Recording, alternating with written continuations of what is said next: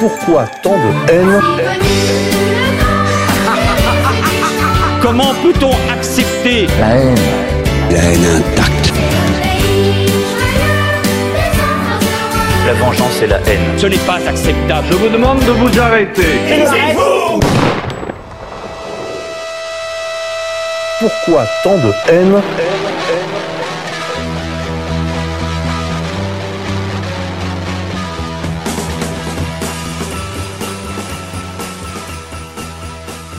Chers amis auditeurs, amis, ennemis, bienvenue pour cette nouvelle édition de Pourquoi tant de haine, l'émission des génocides imaginaires. J'ai le plaisir de recevoir à mon micro Pierre Jovanovic, Bonjour. un des, un des derniers confrères euh, sur la place de Paris. Alors c'est vraiment toujours un plaisir de vous retrouver, Pierre. Bah, c'est gentil. C'est euh, réciproque. Hein. Ah bah c'est gentil. Et euh, Youssef Indy, chercheur, euh, islamologue, judéologue, prospectiviste. Euh, Youssef, Zé- bonjour Zé- à vous. Zé- Zémourologue. Zémorologue, gé- géopolitologue. Alors on va attaquer, messieurs, euh, si vous le voulez bien, cette, euh, ce, ce débat, parce que c'est- un peu le format de l'émission.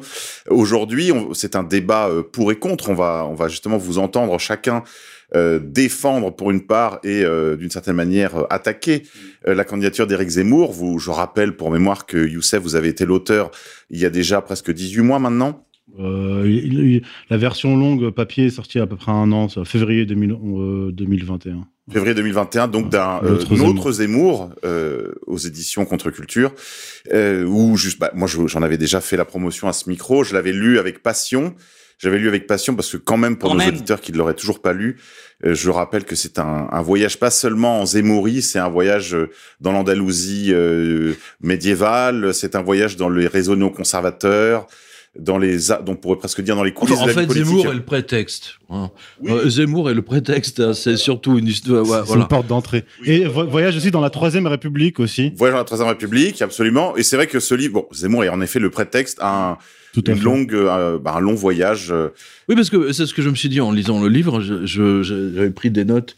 Euh, J'ai pas, j'ai pas lu que, que le vôtre. Euh, le, le vôtre, euh, de tout, il y en, il y en a plein. hein. J'en ai, j'en ai aussi sur euh, ma, ma tablette. Euh, là, j'ai le bouquin de Dieudonné. Oui. Euh, j'ai celui de Luc Châtel, La face cachée euh, de d'Éric Zemmour, évidemment.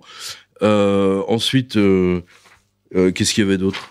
Il y en avait un autre d'un journaliste qui était, qui était pas mal. Je crois que c'est un journaliste de Valeurs Actuelles ou de, de l'Express. C'est pas Erlin?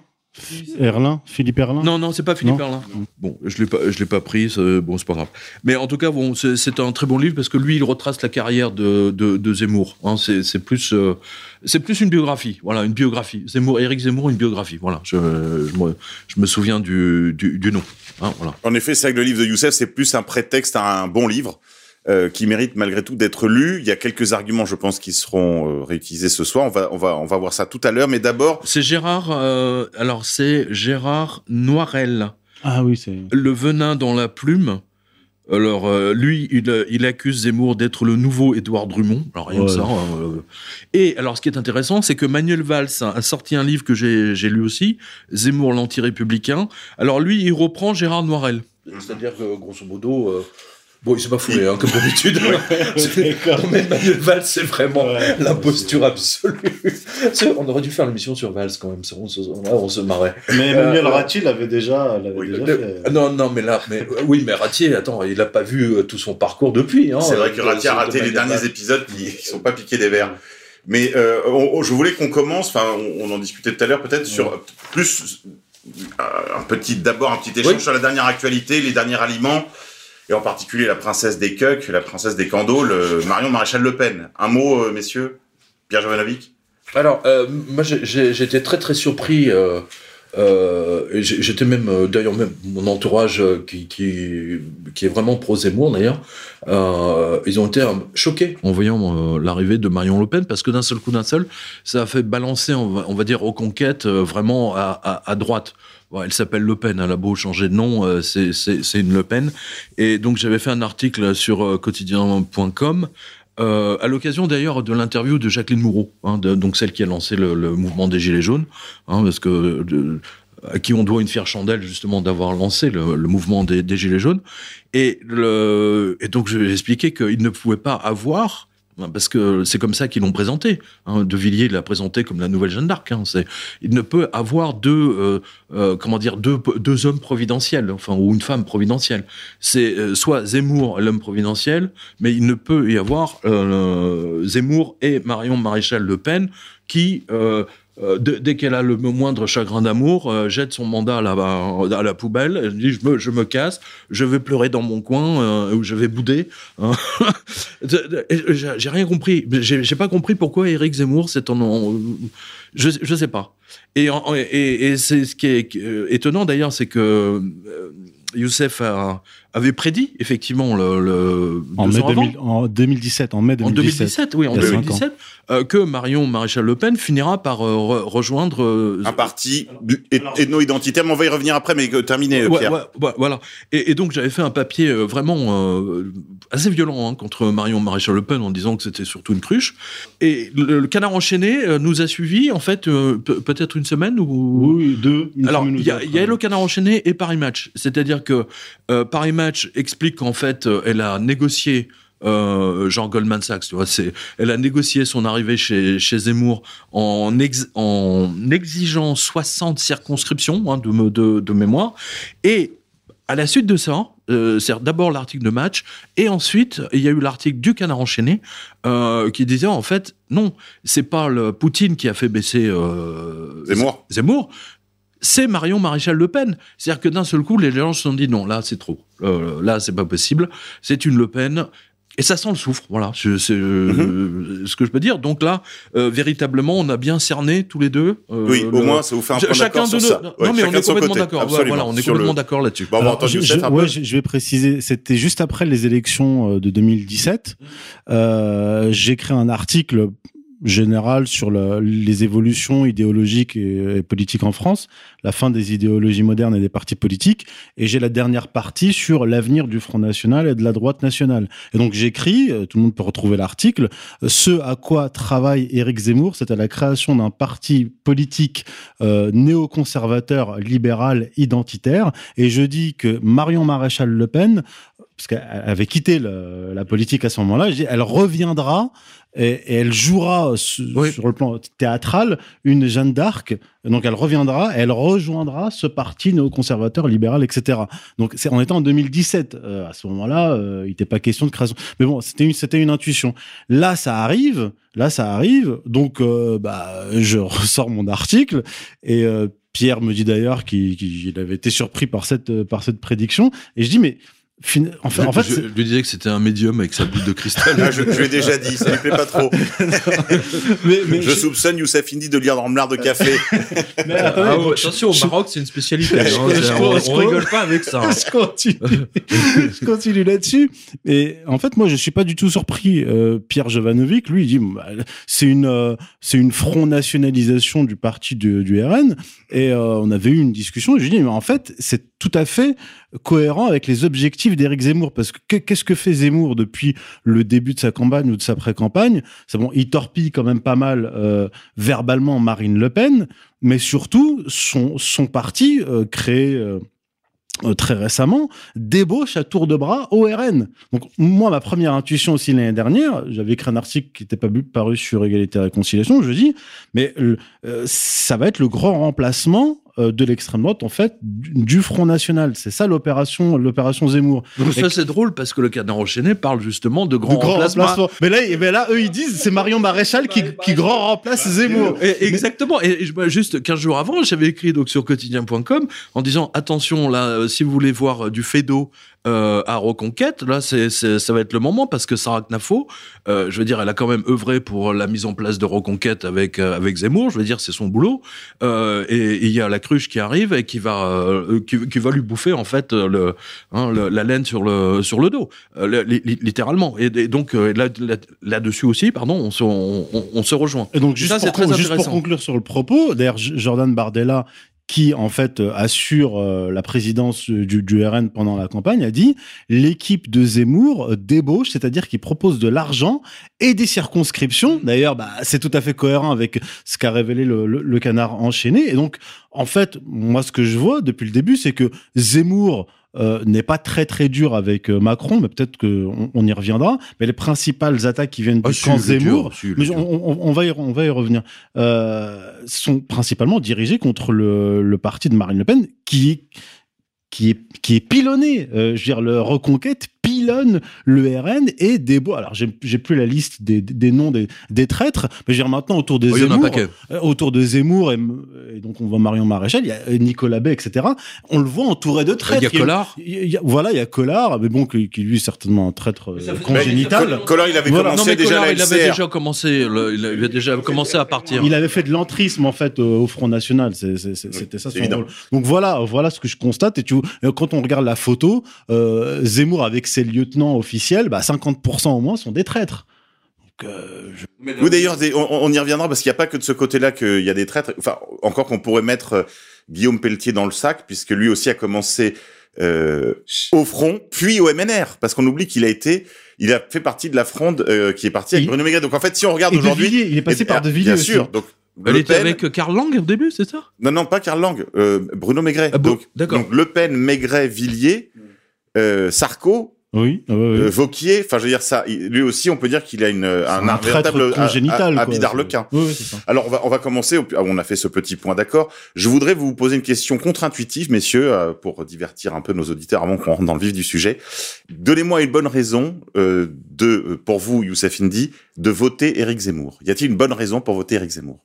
Et je poserai ensuite la question à Pierre Jovanovic. Y a-t-il une raison qui pourrait vous conduire à ne pas voter Éric Zemmour? Alors c'est une bonne question parce que oui, c'est inversé en plus. euh, parce qu'il y a des euh, comment dire euh, je, je connais pas mal de de, de, de- de nationalistes français euh, qui euh, qui n'aiment pas particulièrement Zemmour, qui ne sont pas du tout zémouriens, mais qui me disent je vais voter Zemmour juste pour démolir Marine Le Pen. Donc il y a beaucoup de et même dans l'entourage de Zemmour, etc. euh, beaucoup de gens disent euh, parce qu'il y a des dizaines de cadres en fait, je crois, qui ont quitté le, le RN, Oui, oui. qui ont été virés, qui rejoignent Zemmour, et ils disent fait. en fait, nous, on veut se venger, on veut démolir Ma- Marine Le Pen. Et c'est très révélateur, en réalité, du, euh, du, du, du rôle, en Du fait. projet du projet du Zemmour. projet Zemmourien. Donc euh, voilà, donc euh, si vous voulez trouver une bonne raison de voter Zemmour, eh bien, je vais euh, simplement vous dire, bah, c'est ce que me disent en fait les nationalistes euh, qui votaient avant pour le Front National, c'est pour se débarrasser une bonne fois pour toutes de la poissonnière. C'est ça qu'ils me disent. Voilà. Euh, Pierre Jovanovic, une bonne raison, enfin une raison qui pourrait vous freiner à voter Éric Zemmour? Bah, on vient de la, on vient de l'aborder justement. La, la seule, la seule raison pour laquelle, enfin, en tout cas dans mon entourage, je l'ai entendu. Hein, ça, c'est tr- c'est très net. D'ailleurs, ça confirme le, le- le- le- mon article et surtout celui du, du canard enchaîné. Euh, c'est la présence de Marion Maréchal Le Pen, euh, qui va casser, euh, qui, qui- qui va casser la dynamique de qui a été établie par Éric Zemmour et Sarah Knafo et toute son équipe. hein. ils sont quand même non- non- nombreux. Ils sont, ils sont dynamiques. Je veux dire, on n'a jamais vu ça. Je veux dire, il a lancé son parti. Je veux dire, en l'espace de trois mois, il y a eu, je sais pas, maintenant Plus de ils sont plus de 110 000 120 adhésants. 110 000, Oui. 120 000, bon, peu importe. Euh, Et très jeune, un recrutement très jeune. et surtout, on a vu le, le Trocadéro, qui est une opération absolument réussie. Euh, et Hidalgo a traité, euh, a, a traité Zemmour de, de guignol. Alors, je dis, Madame Hidalgo, écoutez, quand vous, déjà, essayez de réunir les 140 000 rats que vous avez dans la ville de Paris euh, sur la place du Trocadéro. Après, on en reparle. hein. Mais non, mais sérieusement, la seule raison qui, me- retiendrait entre guillemets de, de voter Zemmour, enfin reconquête plus, plutôt, c'est la présence de Marion Maréchal Le Pen que je considère comme une cruche d'abord.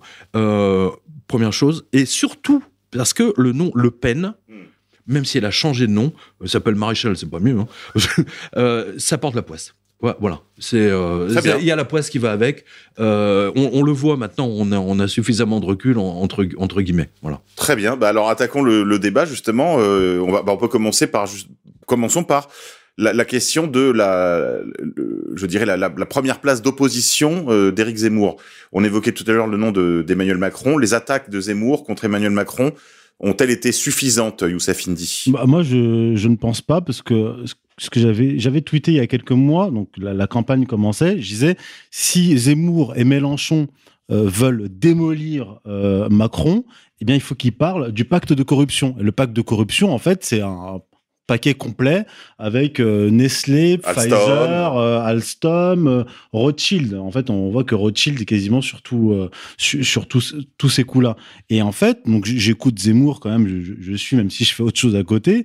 Et, et, et l'attaque la plus violente, ça a été, euh, c'est un adolescent, euh, bon, il se moque de la souffrance des Français, etc. Mais Enfin, c'était, c'était quand même assez violent. Moi, j'étais, j'étais à Villepinte. hein. Quand, quand il a, attends, toute la presse, non, non mais je, je vais revenir. Mais toute la presse, effectivement, le lendemain de Villepinte, euh, tout le monde est revenu là-dessus. Oui, on n'insulte pas Macron, c'est un adolescent, etc. Blabla. Euh, ils ont allumé Zemmour, euh, toi, euh, RTL, Europe 1, euh, enfin bon, euh, hein, voilà. Euh, donc, euh, là- là-dessus, je suis, enfin, je suis pas spécialement d'accord. En revanche, je suis d'accord avec euh, Youssef là-dessus. Effectivement, il n'a absolument pas insisté sur le, le pacte. Alors peut-être qu'il va le faire. Il, il vient tout juste de commencer. Même, ça vient d'exploser dans les médias, ça a explosé dans les médias, et il en a parlé parce qu'on lui a posé la question. tout à Voilà. fait. Donc voilà, là il y a une, je dirais Non, qu'il y a mais- une divergence d'interprétation. Il en a Exactement. peut-être trouvez-vous que ça arrive très tard. Moi je le trouve en tout cas. Mais pour être tout à fait honnête, il vient d'en parler. Bon, la question non, lui a été posée. c'est c'est également, euh, c'est ça peut être une stratégie de sa part. Hein. De, de ne pas être en avance sur le, Mais sur le bien sûr, calendrier. attendez, n'oubliez pas, il y a, on a encore 15 jours de, de, de campagne et c'est là où les choses vont s'envenimer. C'est vrai que la campagne était très très courte, elle était comme quasiment confisquée. Alors est-ce qu'on peut vraiment mettre Non mais c'est une, c'est une question ouverte, euh, Youssef. Alors, Est-ce- je- alors, je vais ajouter un autre élément. Je viens de tomber sur euh, un article euh, de Fait et Documents qui a été ressorti justement par, par Fait et Doc, où il rapporte que bon, Fait et Doc euh, a été sur le coup. Donc, il y a eu Olivier Marlet avec la commission d'enquête sur la PAC, PAC de corruption. Donc, ça fait quand même des années que ça, que ça dure. Euh, Fait et Documents était sur le coup et euh, Fait et Doc rapporte que les journaux, y compris Valeurs Actuelles, ça qui est intéressant, Valeurs Actuelles a fait partie des journaux qui ont étouffé l'affaire. Parce que je crois le directeur de publication, le directeur de rédaction de Valeurs Ac- Actuelles, d'après Fait et Doc, est un, est un, euh, Pro Sarkozy, d'après est, ce que je- est- hein un, un, un Italien. Donc, il sera italien. Il faudrait demander des détails à Xavier. Mais moi, ce que je vois, c'est que donc, euh, Valeurs Actuelles, qui a fait de la retape quand même pour, euh, pour Zemmour depuis au moins 2019. Des, des fois- Oh, même non, plus- non, non, même- beaucoup plus que ça. plus- beaucoup plus que ça. avant. non, mais je veux dire, 2019, ça a été un tournant Ouais, parce oui. que c'est- à partir de là qu'on a voulu présenter comme un présidentiable. Donc, euh, il était là euh, tout- toutes les semaines ou tous les mois en, en première, etc. Et donc, euh, en fait, la Macronie et la Sarkozy ont protégé, et les, grands médias affiliés à ces, à ces réseaux-là ont protégé euh, Macron en étouffant les affaires. Et, et Eric Zemmour appartient euh, à ce milieu-là. Et donc, je pense que c'est tout à fait euh, cohérent du point de vue de, de Zemmour euh, d'éviter les attaques trop violentes. Alors que et, et ça, ça vaut aussi pour Marine Le Pen et pour euh, Mélenchon. Ils auraient voulu le dégommer. Ce, ce que je veux dire que c'est Oui, oui, oui. il y a, il y a Non, comme un accord. Parce que mais, Mélenchon non plus hein, n'a- pas Personne, spécialement. personne. Ils auraient pu le, le, le dégommer. Et autre chose, quand il y a eu le début du, euh, du covidisme avec les, les, euh, les confinements, etc., on voit Mélenchon, même Zemmour, ont pas défendu le gouvernement. Mais par exemple, Zemmour dit à Dividio euh, sur sa mon émission Paris Première, c'est à cause de vous qu'on ne déconfine pas. Euh, Édouard Philippe ne veut pas déconfiner à cause de vous parce qu'il a peur de euh, Oui, des attaques en, en justice. Jean-Luc Mélenchon, à la suite de Finkielkraut, a dit qu'il était contre les attaques en justice, etc. Donc au fond, quand on regarde bien, les, les adversaires... Mais Zemmour avait raison là-dessus. Hein. Euh, en, ce qui concerne euh, Edouard Philippe, euh, effectivement, il faisait dans son froc hein, de- des conséquences effectivement pénales. personne, attends, personne ne savait à l'époque. Je, je vous ra- il faut quand même rappeler le contexte. Hein, 2020, euh, euh, mars, hein, 15 mars de, de mémoire, personne ne savait exactement ce qu'il en était. Rappelez-vous, là, là, c'était une panique totale dans- de tous les côtés. Euh, ce qu'on sait, en revanche, ce qui est sûr, c'est que tout ça a été organisé par Bain Co et McKinsey et, euh, et sans doute Boston et les, et les autres. Mais, mais c'est mais c'est vrai qu'ils n'ont pas trop insisté dessus. Voilà, et- mais je vais en rajouter... On y, on y reviendra au Covid si vous voulez Ouais, je- mais je vais en rajouter sur, sur Zemmour et sa position. Euh, là encore, euh, un an après le début du Covid, sur CNews, euh, Zemmour prend la défense des ministres qui se rejoignent le, le soir euh, dans, dans des restaurants et il disait je suis sidéré par la méchanceté des Français euh, que cette affaire c'est rien du tout nous on a été confinés depuis depuis un an et eux ils passaient des soirées en- ensemble et lui il dit Chez euh, je suis Chalençon entre autres. il dit je suis choqué par par la méchanceté des Français et ce côté germanique. quoi. Il était à deux doigts de dire en gros que les Français étaient étaient des nazis. Quoi. En gros, c'est ils ont une rigidité allemande. Je comprends pas pourquoi ils se s'offusque. Je veux dire, euh, Éric Zemmour a toujours été euh, assez ambigu là- là-dessus. Et encore une fois, c'est pareil pour Mélenchon et, et pour Marine Le Pen, qu'on n'a quasiment pas vu durant la période des Gilets jaunes, qui ont quasiment rien dit. Et pendant le- la période covidienne, pareil, ils ont quasiment accompagné le gouvernement dans sa politique. Non, mais attends, je, je vais, je vais aller plus loin, euh, parce que là, c'est une accusation euh, non, en particulier contre Mélenchon, euh, parce que moi, j'avais j'avais couvert les, les grandes manifestations des bonnets rouges, donc qui étaient 2013. Les pré-gilets jaunes bretons. Exactement, c'était l'annonciation, hein, hein, voilà, Euh, la- l'annonciation bretonne. Euh, et à l'époque, je, je, je, je l'avais chroniqué, euh, et les journaux locaux aussi. Jean-Luc Mélenchon, France Insoumise, avait interdit à ces gens d'aller manifester avec les bonnets rouges. Il avait fait une contre-manifestation à Quimperlé où il y a eu euh, deux Pékins et trois tondus. hein, voilà. Donc on voit bien qu'il y a une sorte de, collusion effectivement, parce que c'est pas spécifique à Zemmour. On voit bien que que ce soit Pécresse, que ce soit euh, Zemmour, euh, et encore, moi je trouve que Zemmour est celui qui le rentre le plus. J'ai vu Pécresse, hein, j'y étais. euh, Pécresse, Pécresse. au Zénith, elle explique clairement qu'elle se rangera, quoi qu'il soit, quoi qu'il se passe, derrière les Américains. hein. donc on sera Mhm. des vassals, vassaux euh, euh, des, euh, des, des, des, des Américains. Euh, ce, que, ce qui n'est pas le cas de Zemmour. Et beaucoup de gens, tu- parce que quand j'ai annoncé le, le- notre, euh, notre débat, j'ai eu énormément de réactions entre mails, sur Twitter, Facebook, machin. Le- ce qui était intéressant, c'est qu'on me- on me disait, oui, mais euh, Zemmour, machin, la vaccination, euh, euh, les, euh, les infirmières, euh, etc. Non, là- pour le coup, pas lui reprocher ça. Zemmour a été extrêmement clair. Il réintègre la totalité des infirmiers et des médecins qui ont été suspendus sans paye en plus, je le rappelle, euh, s'il est élu. Voilà. Donc euh, dé- déjà, rebondir là. Oui, Bah mais oui, puisqu'on y est, on va, on va parler du oui, Covid maintenant. On va Oui, parler oui, du Covid bah, maintenant. oui, oui, alors euh, moi j'ai vraiment suivi de près l'évolution du discours de, de, de Zemmour sur le Covid. Donc comme j'ai dit au début, euh, il prend quasiment la défense du gouvernement. Après il dit le gouvernement, ils, savent, ils ont peur, euh, ils savent pas ce qu'ils font, etc. Alors qu'en fait, dès le départ, on savait très bien qu'il y avait une coordination, ça venait de Neil Ferguson, et c'était une coordination à l'échelle euh, occidentale. Donc ce ne sont pas seulement des gens stupides. Ils, appliquent un agenda. Ensuite, il y a eu cette sortie de Zemmour, cette sortie de Zemmour qui se dit choqué euh, euh, de voir les, les Français énervés parce que le, gou- le gouvernement qui les enferme passe, passe des soirées tranquilles. Ensuite, par rapport à la vaccination, alors lui, il dit qu'il est vacciné et qu'il a un pass sanitaire et que ça ne le dérange pas plus que cela. Mais non, mais il avait, attends, Oui, il avait ah, attrapé le non. Covid. Oui, il faut, il le rappeler non, quand même. Et- on va- non, mais je, je retrace simplement je rappelle, il faut, non, mais il faut se remettre dans le contexte. hein. à, à nouveau, 2020, je veux dire, c'était une période entre mars et euh, juin de mémoire. euh, personne ne savait exactement où on en allait, si, s'aggra- si ça allait Oui, mais la, s'aggraver. vac- la vaccination, c'est c'est 2021. On est déjà un an après. Et Zemmour se fait vacciner, en fait, Oui, un non, an après le début du Covid. Il, Oui, avait, il avait chopé le Covid vers la fin de l'année, ou je sais plus. Ouais, ouais. quand. Et il a été de, parmi les premiers euh, vaccinés. Le- C'est très clair. Ouais. Donc il me disait, Mais bon, ça il me- a dit qu'il me voyait pas quand même de problème à ce que les, à ce qu'on lui demande un pass J'ai un sanitaire. pass sanitaire et ça ne me dérange pas plus que cela. Donc c'était ça sa position. Mais Moi, il n'a que- jamais pris une position anti-vax en disant les- ceux qui sont euh, ceux, ceux, ceux qui ne sont pas vaccinés sont des assassins. Ah, hein, ça, parce qu'il y ça- en a ça, comme d'autres. non, hein. ça, ça, non. Il faut quand même le rappeler. a- Il est pas juste là, mais il, a, Bon. il, il a, il a dit, il a dit deux choses. Il a dit un, il faudrait qu'on qu'on laisse les, les médecins soigner. Donc ça c'est un bon point. Puis juste après il dit quand on est un gouvernement, on peut décider par exemple, il dit hein, on peut décider par exemple euh, de faire payer euh, les tests, d'imposer un pass sanitaire dans certains lieux. Il dit moi j'ai pas de problème avec ça, un gouvernement peut le faire. Mais en fait le problème de Zemmour c'est que il appartient à un milieu qui est euh, majoritairement euh, covidiste et il a une base et je pense avoir contribué à cela l'interroger là-dessus euh, quelle est la position et, et il a quand même attendu à peu près un an un an et demi pour commencer à, à- à parler du confinement et de la vaccination etc donc il a fini par prendre une position mais même sa position Mais elle il a pris une position Alors, ferme. après j'ai regardé son après j'ai regardé son son son comment dire il a dit son dans- programme. à, à plusieurs reprises dans ses. euh, j'ai vu Divisio qui a attaqué d'une manière manière absolument déplorable euh, cette pauvre Jacqueline Moureau qui alors là franchement Alors, alors ça, c'est de la, ça, c'est de la faute de. Zemmour. Ça, c'est de la faute de Zemmour. c'est de la faute de reconquête, pour être Non, plus oui, exact. oui, c'est de la faute- C'est de la faute de reconquête dans le sens ils ont envoyé quelqu'un qui n'était pas qualifié on pour répondre. exactement. On est n'envoie pas au casse-pipe face à David Joe, dont c'est le métier. D'après ce que j'ai compris, ils Moreau avaient personne, euh, ils Oui, avaient personne oui. d'autre. Mais Ils ont pas pris. Non, mais ça veut dire, c'est quand même un indice. Enfin, en, revanche, De Visio a été immonde.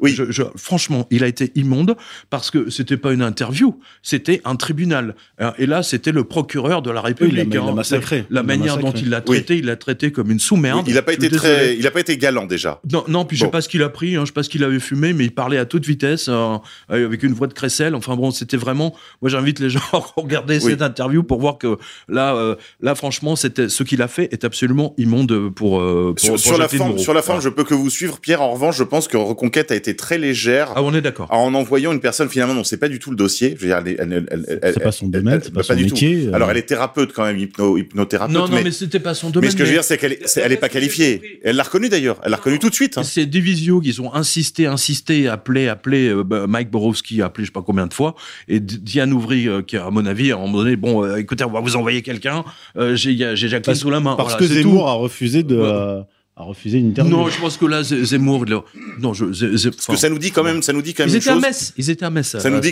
ça nous dit quand même une chose, c'est que Reconquête n'a pas pris cette affaire euh, du Covid avec beaucoup de euh, gravité. C'est-à-dire Non, que je pense que c'est Reconquête n'a pas pris deux visios au sérieux, ça c'est autre chose. Ah, ça, c'est, ah, ça, c'est peut-être autre chose. Mais ce que je veux dire, c'est du alors, allons, au programme. On va dire un mot là-dessus, Youssef. Je crois que le programme est quand même très, très sommaire sur les questions de santé. Ah bah su- sur le, le, le programme, moi, je, donc j'ai j'ai cherché. à- Qu'est-ce qu'il dit sur le Oh pass Youssef, le- tu vas pas nous refaire deux visios quand Non, même. zut. non, non, ça, non, mais non, non, non, non, mais Non, c'est mais simplement. regarde, je- non, mais on va regarder Il, simplement. il y a quand même eu deux ans de confinement, de, de, de couvre-feu, Voilà. de et- tests, et- de et- et masques, de là-dessus, vaccination en fait, obligatoire. Là où il est malin, Zemmour, c'est que dans son programme, il dit bon, euh, la levée du pass euh, vaccinal. Donc, mais avant le pass vaccinal, il y a le pass sanitaire. Donc, même si le pass vaccinal euh, disparaît, on peut quand même revenir au pass euh, sanitaire, d'accord? Et il dit rien sur la réintégration des infirmières du personnel. Ah si, euh, si, si, si, Là- si, non, non, je suis pas non, mais d'accord. c'est- non, mais pas Il a dit fois. Oui, Non, je veux dire, c'est pas Non. écrit, c'est ça? Oui, c'est ça que je veux dire. D'accord, C'est- C'est-à-dire qu'en fait, il le dit publiquement, mais il ne, mais, mais c'est pas dans le programme. Donc en fait, avec Zemmour, il y en a un peu pour tout le monde. C'est ça, c'est ça que je veux dire. Et en fait, j'essaie de comprendre la position de Zemmour. Et donc en fait, je vois son entourage, je vois ceux qui financent, etc. Et je vois la base. Et en fait, on voit bien que Zemmour est quand même un peu gêné par, par Il est sa tiraillé, base. il est tiraillé par la Regardez, base. J'ai regardé son, euh, son, son, di- son discours là au, Trocadéro. Oui. Et quand, quand la- bon, il parle des, des personnes tuées, je crois, par les terroristes ou par des délinquants. Mmh, mmh, mmh. Et on entend des, des- de la foule qui dit Macron, Macron, assassin. Assassin. Et en fait, Ça, on- c'était drôle. mais oui, ça c'était drôle, mais Zemmour, lui, ça l'a pas fait rire. C'est-à-dire que on voyait qu'il était, qu'il était vraiment Mais gêné. il a marqué le coup. Il a, il a marqué le D'ailleurs, ça lui Et ça a pas il loupé. Il savait, ça, bah, il, a, sûr. il a compris immédiatement que ça lui sera Bah, reproché ça, dès le ça a lendemain. permis à tous les médias de ne pas parler de l'affaire euh, McKinsey, hein, je le rappelle. Oui, hein. voilà. C'est pour ça Mais- qu'ils ont monté ça en épingle. hein. Mais, ce, qui est, tout. int- ce qui est intéressant, c'est qu'il a une base, euh, Qui est Zemmour, très anti-covidiste. euh, très anti-covidiste, qui a la haine contre Macron et qui, euh, comme beaucoup de Français en fait, Beaucoup on- de gens, beaucoup de ces gens étaient présents dans les manifestations en fait de Ouais. Florian Philippot et, et- et- et- Oui. et des gilets jaunes, etc. oui, exactement. Et, Non, mais lui- je- lui, et attends, lui, je- Zemmour est quand même assez modéré par rapport. Précisons quand même que Philippot, parce que ça c'est quand même drôle. Monsieur Philippot a, a- a fait des footings hein, avec euh, tous les antivax, etc. pendant à peu près un an, un an et demi, hein, tous les samedis pour obtenir rien, nada. C'est vrai. Euh, en Corse, les mecs manifestent en deux jours, ils cassent tout, paf euh, ils obtiennent que, alors ils vont discuter de l'autonomie de l'île, rien que ça. Donc je tiens à féliciter Monsieur Philippot, vous êtes un, un politiquement, vous êtes nul, voilà, c'est tout. Euh, Voilà, à un, Un moment petit donné, mot- un petit mot on n'obtient rien, on n'obtient rien sans la violence. Là, c'est clair. C'est clair. Sans le rapport de force, en tout cas. Bah, les, les gilets jaunes ont immédiatement obtenu, après avoir cassé les Champs Élysées, euh, après avoir cassé. Et euh, s'être rapproché des Élysées. De exactement, pardon. exactement, parce que là, ils ont eu euh, Ma- Macron, il a failli faire. euh, hein, bon, Le- le- là, ils ont obtenu des allègements au niveau de, de comment dire, des taxes, etc. Ils ont obtenu 12 Mais, milliards. ouais, voilà. Alors que Philippot, euh, le, euh, c'était le joueur de flûte là qui attire les rats. Oui. hein, euh, le, le compte allemand là. ouais. Ouais, exactement. Oui. Le voilà, joueur de mais il a flûte, fait oui. le joueur de flûte de je sais plus quel village euh, allemand. Hamelin, voilà, euh, Hamelin. Euh, merci. Merci, Monsieur V. Le, le joueur de flûte, voilà, il, les- il les a baladés comme ça, euh, euh, pour rien.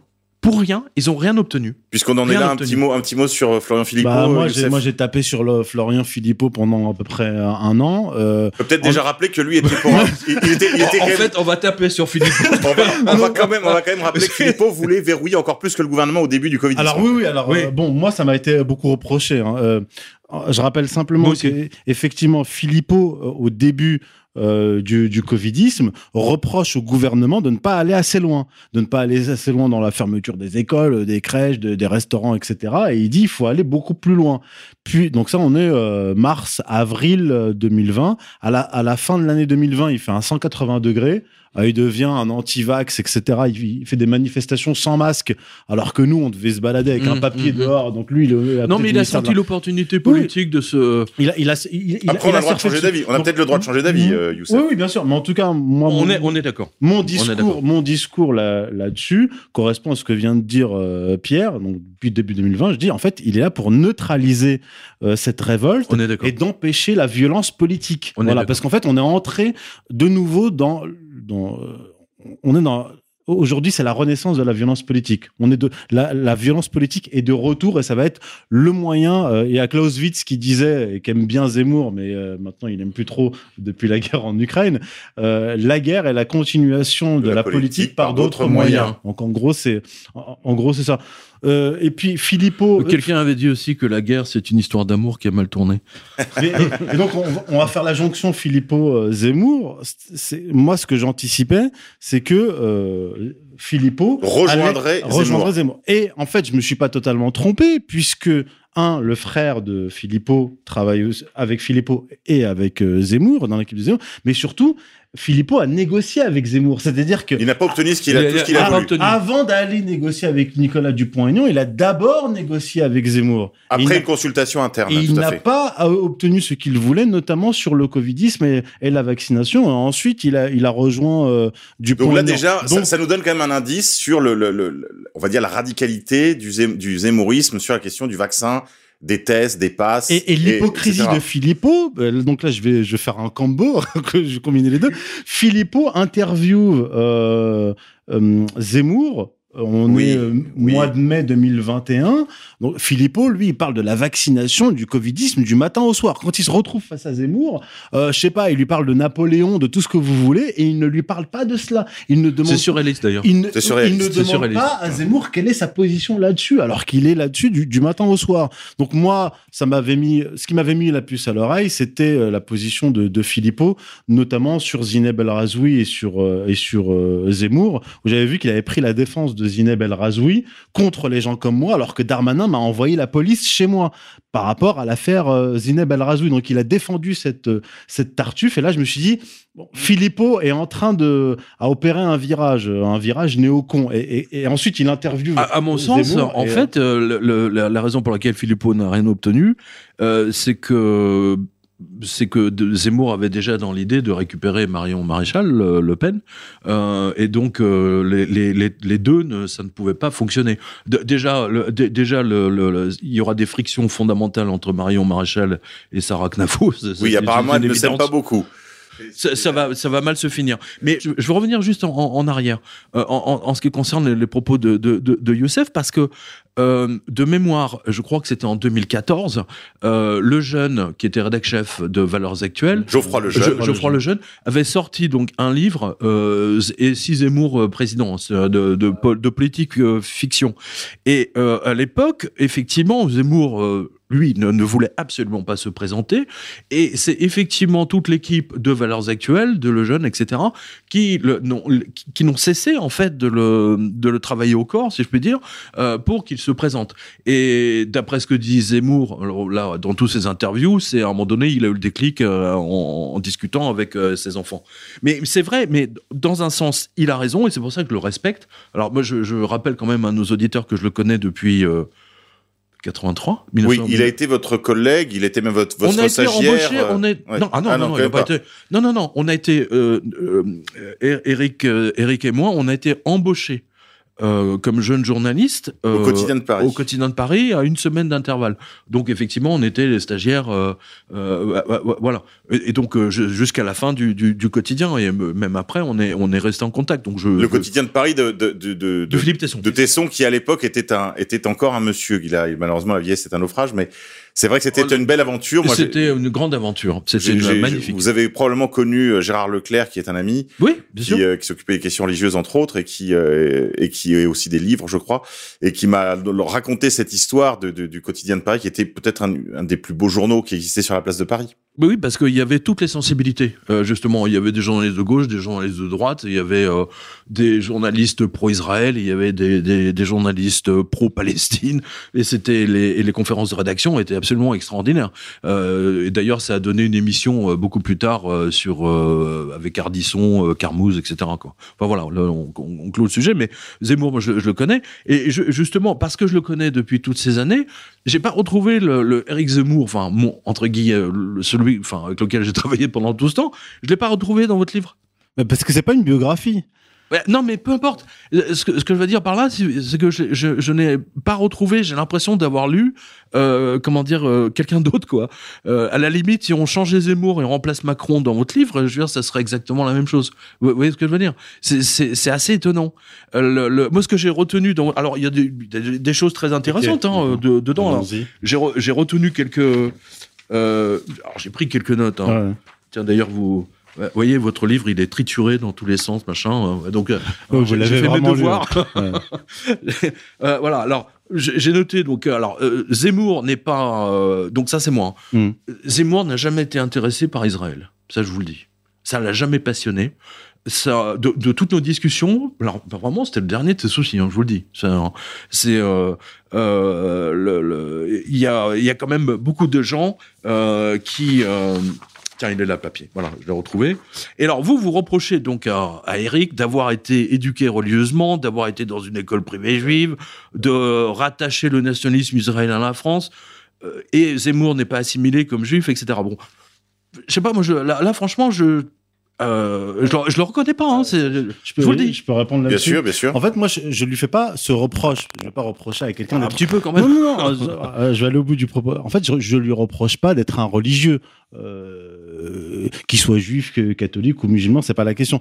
Je lui reproche en fait euh, son double discours, c'est-à-dire de dire moi, je suis euh, un assimilé, euh, et quand on lui demande ce que c'est que l'assimilation, et il dit en fait c'est abandonner euh, son identité euh, et il dit par exemple aux musulmans soit la, euh, la France ou l'islam vous choisissez vous choisissez. J'ai bon euh, Non, mais attends, c'est attends, pas l'islam. Attends, on parle pas du même non, islam. non, là. non, non, non, Arrête. attendez. Moi, je, moi, je, je parle des propos d'Éric Zemmour. Après, Laissez-moi parler, je ne vous ai pas interrompu. Je vous ai pas interrompu pendant que vous vous taisiez.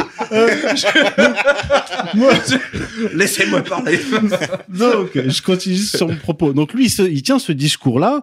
Euh, il, il se fait par exemple le héros de l'école laïque. Voilà, Et, et vous fait, lui est- reprochez de ne pas y avoir c'est été un, finalement. euh, en gros, dans son discours, c'est un laïcard, euh, jacobin. euh, euh, il faut se dépouiller de son identité, etc. Soit, alors moi, je dis bon bah, je vais m'intéresser un petit peu à sa vie privée, voir si euh, si, si, si ça colle. Bah, en fait, absolument pas. C'est-à-dire que il nous parle de l'école laïque. il a été dans des écoles euh, Confessionnelles. Il dit, il reproche aux musulmans euh, en public et dans son livre Destin français de faire des mariages endogames. L'endogamie, c'est en gros le mariage entre cousins, le mariage dans la même dans la même communauté. J'ai dit, bon bah d'accord, on regarde les taux de mariage mixte. De, je pense que tu connais le dossier aussi. Le taux de mariage mixte des Maghrébins en France il est quand même assez élevé.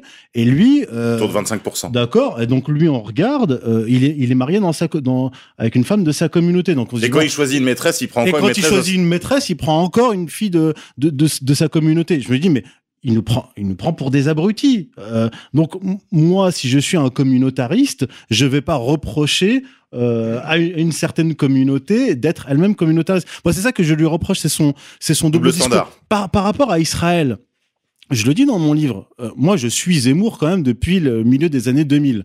Euh, quand il quand il est arrivé chez, Ruquier. Son, discours euh, euh, protectionniste, sur, sur anti-euro, etc., moi, me convenait parfaitement. Et c'est vrai qu'il ne parlait jamais d'Israël, jamais. Tout d'un coup, en 2011, sur Radio Courtoisie, il y vient.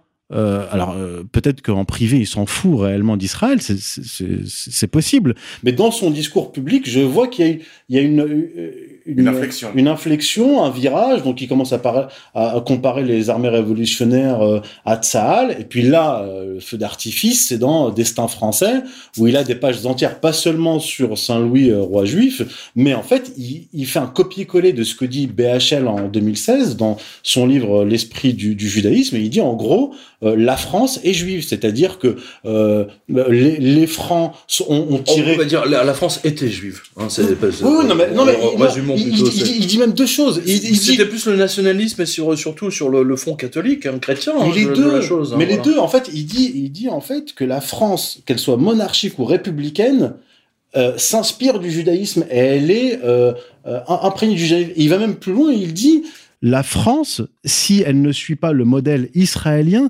s'abîme dans l'histoire. Donc peut-être qu'en privé, peut-être qu'il ne le pense pas du tout, mais je vois simplement qu'il y a une inflexion. Et pareil sur son, dis- sur son discours économique.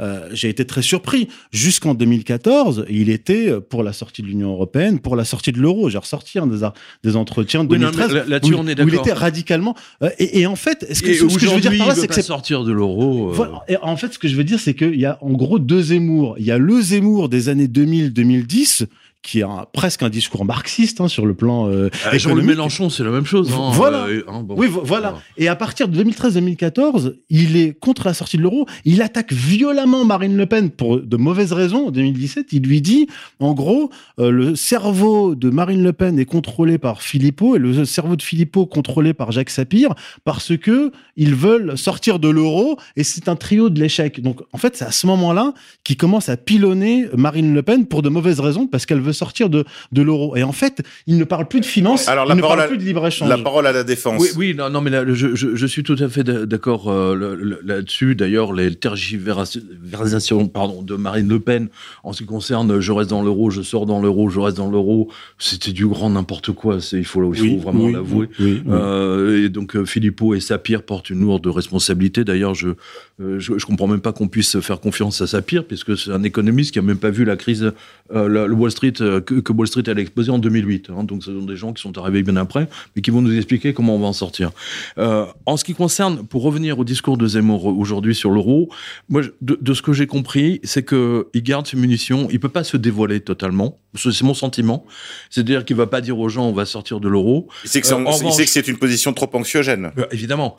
C'est clair, hein, tout, le monde a compris. Mais que de toute façon, ce qu'on observe aujourd'hui, c'est que on, on va vers une progressive dissolution euh, de l'Union européenne de toute façon, en raison de ce qui se passe euh, en, en Ukraine et avec euh, avec la Russie. Donc euh, Même les arbitrages, ça. des- on peut dire aussi Voilà, l'arbitrage des marchés. Exactement. Il y a l'arbitrage des marchés, voile, oui. il- et, voilà, il peut pas en parler. Euh, il va pas euh, violer les gens comme ça euh, de, de, de but en blanc en disant je sors de l'euro, etc. Ça, ça Vous voulez dire qu'il veut pas faire une candidature UPR, il veut pas faire une candidature à 3%, en reprenant intégralement le programme de, de, non, de- là, de- là, pour, pour- pour- non, c'est euh, Ah oui, chaque non, mais chose c'est en ça. son Il faut dire les choses comme elles sont. Exactement. Aujourd'hui, ça représente combien dans l'électorat? Non, mais euh, Youssef, une réponse là-dessus. C'est très bien d'avoir des convictions, mais je veux dire, quand on se va devant l'électorat, il faut savoir qu'il y a des choses qui, qui coûtent cher. Non, mais attends, attends. C'est- pas une question de Je vais répondre après. c'est une question d'endettement global de l'Europe et en particulier de l'Italie, de l'Espagne, de, de la France, bien, bien entendu, euh, étant donné que les seuls pays qui sont positifs, c'est l'Allemagne. Euh, sur le tar, enfin, sur ce qu'on appelle le target 2, c'est-à-dire qui doit euh, combien à qui. Hein, voilà, c'est-à-dire que les Allemands, les Scandinaves, euh, ils ont les coffres pleins et tous les pays euh, Latin, les gueux, Ouais. hein, Les- les pigs, comme on dit, hein, les, les, les porcs, hein, voilà, voilà. ouais. Euh, voilà, eux, ils sont, euh, ils sont esclaves de, de, de- de- des Allemands. Hein, voilà. Donc, et c'est pour cette raison-là, l'Union européenne va se disloquer. C'est aussi simple que ça. C'est le poids de la dette. Voilà, parce que les Allemands, je sais pas si moi je regarde la presse allemande, les Allemands ne voudront, refuseront totalement de payer littéralement pour euh, de rembourser la dette. euh, ils ont déjà payé pour la Grèce, en soi-disant, euh, mais ils ne, ils ne paieront pas pour l'Italie, encore moins pour l'Espagne, encore moins pour la France. Sauf à obtenir tout de, de, de la France, y compris la Joconde, le, le, le Louvre et la culotte de, de Christine Lagarde. Voilà. non, parce que le Bild, je, je rappelle, le, le, le- le- la, la presse allemande a fait la une. Hein, C'est imaginez un ici Paris. Euh, qui se vend à 3-4 millions d'exemplaires euh, et qui met à la une euh, les costumes Chanel, euh, pardon, les tailleurs Chanel de Christine Lagarde vous coûtent à chaque Allemand genre 3 000 ou 4 000 euros. Enfin, je, donne ça de, tête. Donc là, il y a déjà un, un- comment dire, un écartèlement qui est en train de se passer. Et la position de Zemmour là-dessus, je pense qu'il est bien conseillé pour le coup. Bah, c'est que il faut attendre que le, le, hein, le dilettement, tout simplement. Youssef Alors, Indy Euh, le, le problème, c'est que Zemmour ne tient pas cette position sur l'euro et l'Union européenne depuis le début de sa campagne. Il tient Bah, cette pour les position. raisons que je viens d'expliquer. Oui, mais il tient cette position depuis 2017. C'est-à-dire qu'à ce moment-là, il était journaliste, polémiste et euh, ou leader d'opinion. Vous voulez dire que cette, cette inflexion n'est pas due à des nécessités électoralistes, mais ce serait un vrai, une vraie, un vrai changement de ligne, en fait. Oui, oui, c'est un, véritable changement de ligne parce que lui, c'est un leader d'opinion. Donc moi, c'est ce que, je lui reproche, c'est pas d'avoir cette position en tant simplement que candidat, mais en tant que leader d'opinion. C'est-à-dire qu'en 2013, je, je- je le lis, il dit c'est cette euh, il a raison. L'euro est une monnaie catastrophique pour la France. Euh, depuis, si vous regardez la balance commerciale de la France depuis 2002, donc depuis l'instauration de l'euro, on voit la balance commerciale de l'Allemagne qui monte, la, balance commerciale de, de la France qui chute. Ça, c'est pas très compliqué. Nous euh, sommes esclaves à- des Allemands, à, déjà. à- à expliquer. Mais maintenant, j'aimerais rentrer euh, dans des détails. Euh, donc, il y a la position de d'Éric Zemmour sur les questions économiques. Et moi, ce que je dis depuis 2020, c'est que la, c'est que Zemmour travaille à la réélection d'Emmanuel Macron. Parce que s'il voulait faire l'union des droites, euh, déjà pour faire l'union des droites, il faut être un, un chef. pas, euh, je Ah, j'ai- non, mais j'y viens, j'y viens. Laissez-moi parler. Alors, allez-y, Youssef, parce que l'heure avance. en- oui, voilà. En gros, il veut faire l'union des droites. Si, pour faire l'union des droites, il faut être euh, une sorte de chef naturel, cha- charismatique, qui pourrait euh, opérer la jonction et l'alliance entre deux électorats. euh, voilà, entre les deux électorats du de LR et, et, et du RN. Non, lui, euh, il se présente et il va grignoter aux deux. Euh, Est-ce qu'il va faciliter la tâche à Emmanuel Macron? Mais là, j'aimerais rentrer dans le, détail, c'est-à-dire. Euh, moi, quand je disais tout cela, je savais pas du tout qui était derrière Zemmour au niveau des financiers, etc. C'est Xavier de Fait Document qui m'a apporté des, éléments et on a d'autres éléments. Alors, j'ai lu un article de Mediapart sur les principaux donateurs d'Éric Zemmour. Donc, je vais, je vais lire et vous allez voir que c'est cohérent avec ses prises de position économiques. C'est ça, pas simplement lui tout seul dans sa salle de bain qui a fait un calcul électoral. Alors, les grands donateurs sont des cadres dans les banques, fonds d'investissement, hedge funds. On trouve pêle-mêle un investisseur dans le secteur des technologies qui a auparavant travaillé une dizaine d'années au sein du groupe Bolloré. Le directeur d'une entreprise américaine de services financiers est responsable de la section LR, les Républicains, au Royaume-Uni. Le directeur exécutif d'une banque d'investissement internationale. Le patron d'une entreprise parisienne spécialisée dans l'optimisation de la visibilité internationale, euh, dans la visibilité en ligne de points de vente. Un responsable de la conformité d'une banque d'investissement. si, si vous faites la liste de Pécresse ou de, de tous Non, les autres, oui, vous aurez la même non, mais- chose. Non, mais ce que, ce que je veux dire par là, c'est que c'est rien de. oui, mais ce que je veux dire par là, c'est que c'est un candidat comme les autres. C'est pas un candidat qui va renverser la table et qui va arriver au pouvoir et qui va dire Non, fini l'euro, fini euh, l'Union européenne et, euh, et on sort de l'OTAN. Non, non, non. Je- je- enfin, là- là- là-dessus, j'ai une autre approche parce que j'ai couvert les, les- les élections euh, américaines de, de Clinton notamment. Donc, euh, le, le- le- ce, ce que j'ai vu, euh, que, que ce soit aux États-Unis ou ici, c'est-à-dire qu'à chaque élection euh, présidentielle, hein, bien entendu, d'un seul coup, d'un seul, tout le monde se sent, tout- se sont obligés de prendre position. Donc, et dès, dès qu'ils ont de l'argent, dès qu'ils sont même ultra riches, euh, ils veulent se mettre en avant, se rapprocher d'un candidat parce que ils vont être vus. Oui, ça, leur donne aussi de l'importance ou ils se donnent eux-mêmes de l'importance. Peu importe. Pour, vous donner une idée, hein, c'est l'extrême que je vais vous donner. Euh, par exemple, quand Clinton euh, arrive à San Francisco ou à Los Angeles, voilà, je vous donne l'exemple de Los Angeles, il y a un grand dîner d'organisé. Donc, vous avez la table de Clinton. Donc, pour être à la table de Clinton, il faut mettre, il faut payer un million de dollars. Si vous êtes à une table à côté, juste euh, à côté, c'est 500 000. C'est un peu comme les places de théâtre, vous voyez, ou à l'opéra. Vous voyez, plus vous êtes près de la scène, et plus hein, c'est à coup de millions. Hein, et puis euh, le, le mec qui est dans le couloir euh, dehors de l'hôtel, euh, lui, il, a, il- voilà, il va donner 10 dollars. C'est l'idée. Et là, c'est normal que les candidatures politiques attirent des, comment dire des, des patrons d'entreprise parce que fondamentalement, c'est leur job, c'est leur Non, mais, nature. mais, mais pas toujours quelqu'un comme Marine Le Pen qui, qui Marine pourrait- Le Pen, elle a jamais attiré ce monde. Non, jamais, ja- jamais. c'est là la différence. Clair. Donc pour quelqu'un qui a un discours radical qu'on nous présente qu'on nous présente comme un extrémiste, ce qu'on voit autour de lui, c'est un peu les mêmes financiers qu'il y a autour Non mais attends, de Zemmour n'est pas un de- extrémiste de- au niveau économique. non, attends, non, non, non, non. Mais, justement, en fait, ce que je veux dire, c'est qu'on le traite, on le qualifie d'extrémiste, d'extrême droite, etc. Mais en réalité, ce que je veux dire, c'est qu'il est tout à fait con- conformiste et que quand on regarde la liste des, des, des donateurs, on retrouve les mêmes qu'autour de, euh, qu'autour Ouais, de, enfin, qu'autour de Macron. Et Bah, ses petits bras par rapport à, à, à ceux, à ceux qui ont financé Macron en 2017. Hein, ça, bah, dire. qu- quand même, il a récolté entre 5 et 10 millions de, de- d'euros. euh, Zemmour, il a. Euh, non, mais là, c'est la majorité il- des petits il- dons. Hein. C'est quand vous avez 100, 120 000 personnes qui, qui prennent leur carte Reconquête Là, et qui je- donnent à coût de 100 euros, 200 euros ou 300, 500 Peut-être, euros. mais là, ce que je vous ai, euh, là, ce voilà, c'est là, ce que je vous ai donné, c'est pas la eux liste qui des. font le gros truc. hein. Moi, ce que je Moi, vous je veux les noms des boîtes. Bah, je veux le nom des boîtes. bah, bah, attendez, bah, attendez. bah, Donnez-moi le nom des boîtes. Alors, ça, ça va être intéressant. Eh là, ben, on trouve par exemple un senior au sein du gros de- du géant pharmaceutique américain Johnson Johnson parmi les euh, les donateurs de euh, les de- vaccins. de, de Hmm. euh, voilà de C'est les fabricants de vaccins, de, oui, oui, de, oui. de- de Zemmour bien sûr Non, mais a- attention, c'est à titre personnel. Oui, oui, bien sûr. Ah bah, parce que comment on a, moi j'ai vu plein de trucs. Alors sur Facebook, je me suis fait allumer, bien entendu. Alors avec notre débat, alors euh, bien, bien entendu, oui, finan- euh, Zemmour est financé par Rothschild, il y a la JP Morgan.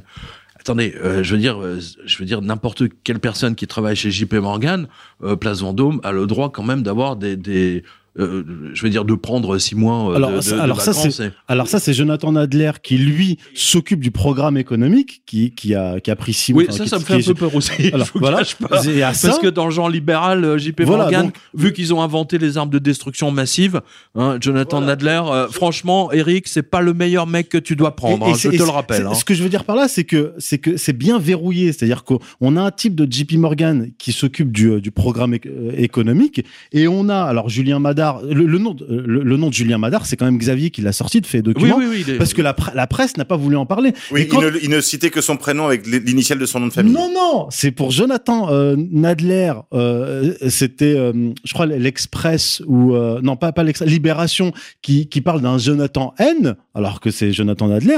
Mais Julien Madar, il, n'existait pas. n'apparaissait pas. Et quand euh, Xavier sort le nom de Julien Madar, qui est en fait un ancien de chez Rothschild et qui s'occupe de la levée de fonds pour euh, pour Zemmour, il est interviewé, il est approché par euh, Radio France et lui dit euh, non non non, euh, c'est juste ma boîte aux lettres, je les laisse utiliser ma boîte aux lettres. Et en fait, il s'est avéré qu'il s'occupait vraiment de la levée de fonds. Alors concernant Julien Ouais, Madar, voilà, alors, Julien d'autres Madar, trucs, ancien banquier chez Rothschild, directeur général de Check My Guest, qui propose à la location, par, bref, des appartements à Paris, qui pilote la levée de fonds pour la campagne de Zemmour, faisait partie des invités d'un dîner de soutien d'En Marche lors de la précédente élection, aux côtés de personnages de premier plan, comme des cadres des cabinets de conseil McKinsey. Maintenant, mais que dit Zemmour? Que dit Zemmour?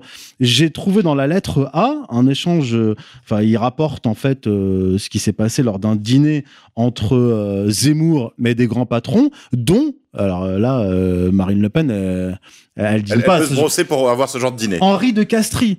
De Euh, Castres. ah, De Castres, euh, de Castries ou de Castres, président euh, directeur général d'AXA de 2000 à 2016, administrateur de Nestlé et de HSBC, ancien président de l'Institut Montaigne et président du comité de Ah, directeur plus du groupe, libéral, tu du peux pas. groupe Ouais. Bilderberg. Oui, c'est un là, ça- très haut Non, mais, Bilderberger. en Alors, plus, attends, en plus, ces gens-là euh, donnent de l'argent à tout le monde. Hein. Oui, oui, bah, C'est euh, comme aux États-Unis. JP Morgan donnait de il l'argent. parie aussi sur tous les chevaux. mais pas Marine Exactement. Le Pen. Mais pas Mais pas- Marine Le Pen. voilà. Oui, pas Marine Le Pen, Elle, c'est elle, doit, elle, doit aller en, elle doit aller en Russie pour ça, pour avoir de l'argent. Et donc, il y en avait d'autres. Il y a, il y a Godefroy de Benzman, son frère Stanislas au dîner, et il y avait aussi le PDG, donc euh, Nicolas de Mais oui, non, mais Traverne. c'est normal. Ça s'appelle le dîner de levée de fonds. Ne me coupez pas, Pierre. Pardon. Nicolas de Taverneau. Laissez-moi alors- parler. Alors, alors, qu'est-ce qu'il leur dit, Éric Zemmour, à ses grands patrons Il leur dit, donc lors d'un euh, dîner le 18 juin, 2000, euh, juin 2021, 21. on ne peut pas, leur dit Zemmour, ouvrir 50 chantiers en même temps. Si j'arrive au pouvoir, c'est pour traiter un sujet, le choc des civilisations, sur l'économie, ce ne sera pas la révolution. Et, et, et Philippe Israelevich, ex-LR soutien actif de Zemmour, qui a, à qui on a proposé un débat avec moi, mais euh, qui, a, qui a fait le mort, confirme ce qui est sûr, c'est qu'il est contre la sortie de l'Union européenne et de l'euro. Quand bien même Zemmour voudrait sortir de, de, de l'euro, tous ces gens-là qui l'encadrent, qui sont autour de lui et qui lui donnent de l'argent, ne l'accepteraient pas. C'est ça que je veux dire. Réponse à la parole à la défense. Alors, je, je, je dirais que la, la position de, de, de Zemmour me fait penser à celle de Atatürk hein, lorsqu'il a pris le pouvoir. C'est-à-dire qu'il a, une fois qu'il a pris le pouvoir, il a décapité euh, tous les musulmans intégristes. Voilà. Euh, je pense que Zemmour fera la même chose. Euh, C'est-à-dire qu'il va. euh, alors. L'é- L'économie n'a jamais été son fort. Hein. Ça, dans les conférences de rédaction, euh, il faut bien l'avouer que ça l'a jamais passionné. Ce qui l'a toujours passionné, c'est euh, c'est l'économie. Euh, je trouve qu'il a politique. fait énorme. Voilà, de- pardon, la politique. Il a, en revanche, il a fait beaucoup beaucoup de progrès en, en, en éco, euh, sans doute euh, grâce à Sarah Knafo justement euh, et aux gens de, de la du JP. Ouais, voilà, Euh, c'est le cours du soir. bah, il a raison. Hein. Non, un mot Ah, quand même sur le. un- alors un mot quand même sur le candidat. Un mot sur le candidat parce que. Non, je laisse finir Pierre. euh, Mais- Alors, non, mais moi, je voudrais revenir sur le alors livre. Pierre. Je voudrais revenir sur le livre de, de Youssef parce que je l'ai lu avec attention. Alors là, il y a un truc que, que, que je vous reproche quand même. Euh, c'est que là, vous, vous, vous comparez quand même Éric Zemmour au traître Junius Frey dans le chapitre assimilation ou dissimulation, d'où on conclut que Zemmour est un dissimulé, un peu comme Alain Finkielkraut, qui a déclaré en Israël la France mérite notre haine. Euh, voilà. Euh, et vous en parlez également un peu plus loin sur euh, un peu aille- un peu ailleurs.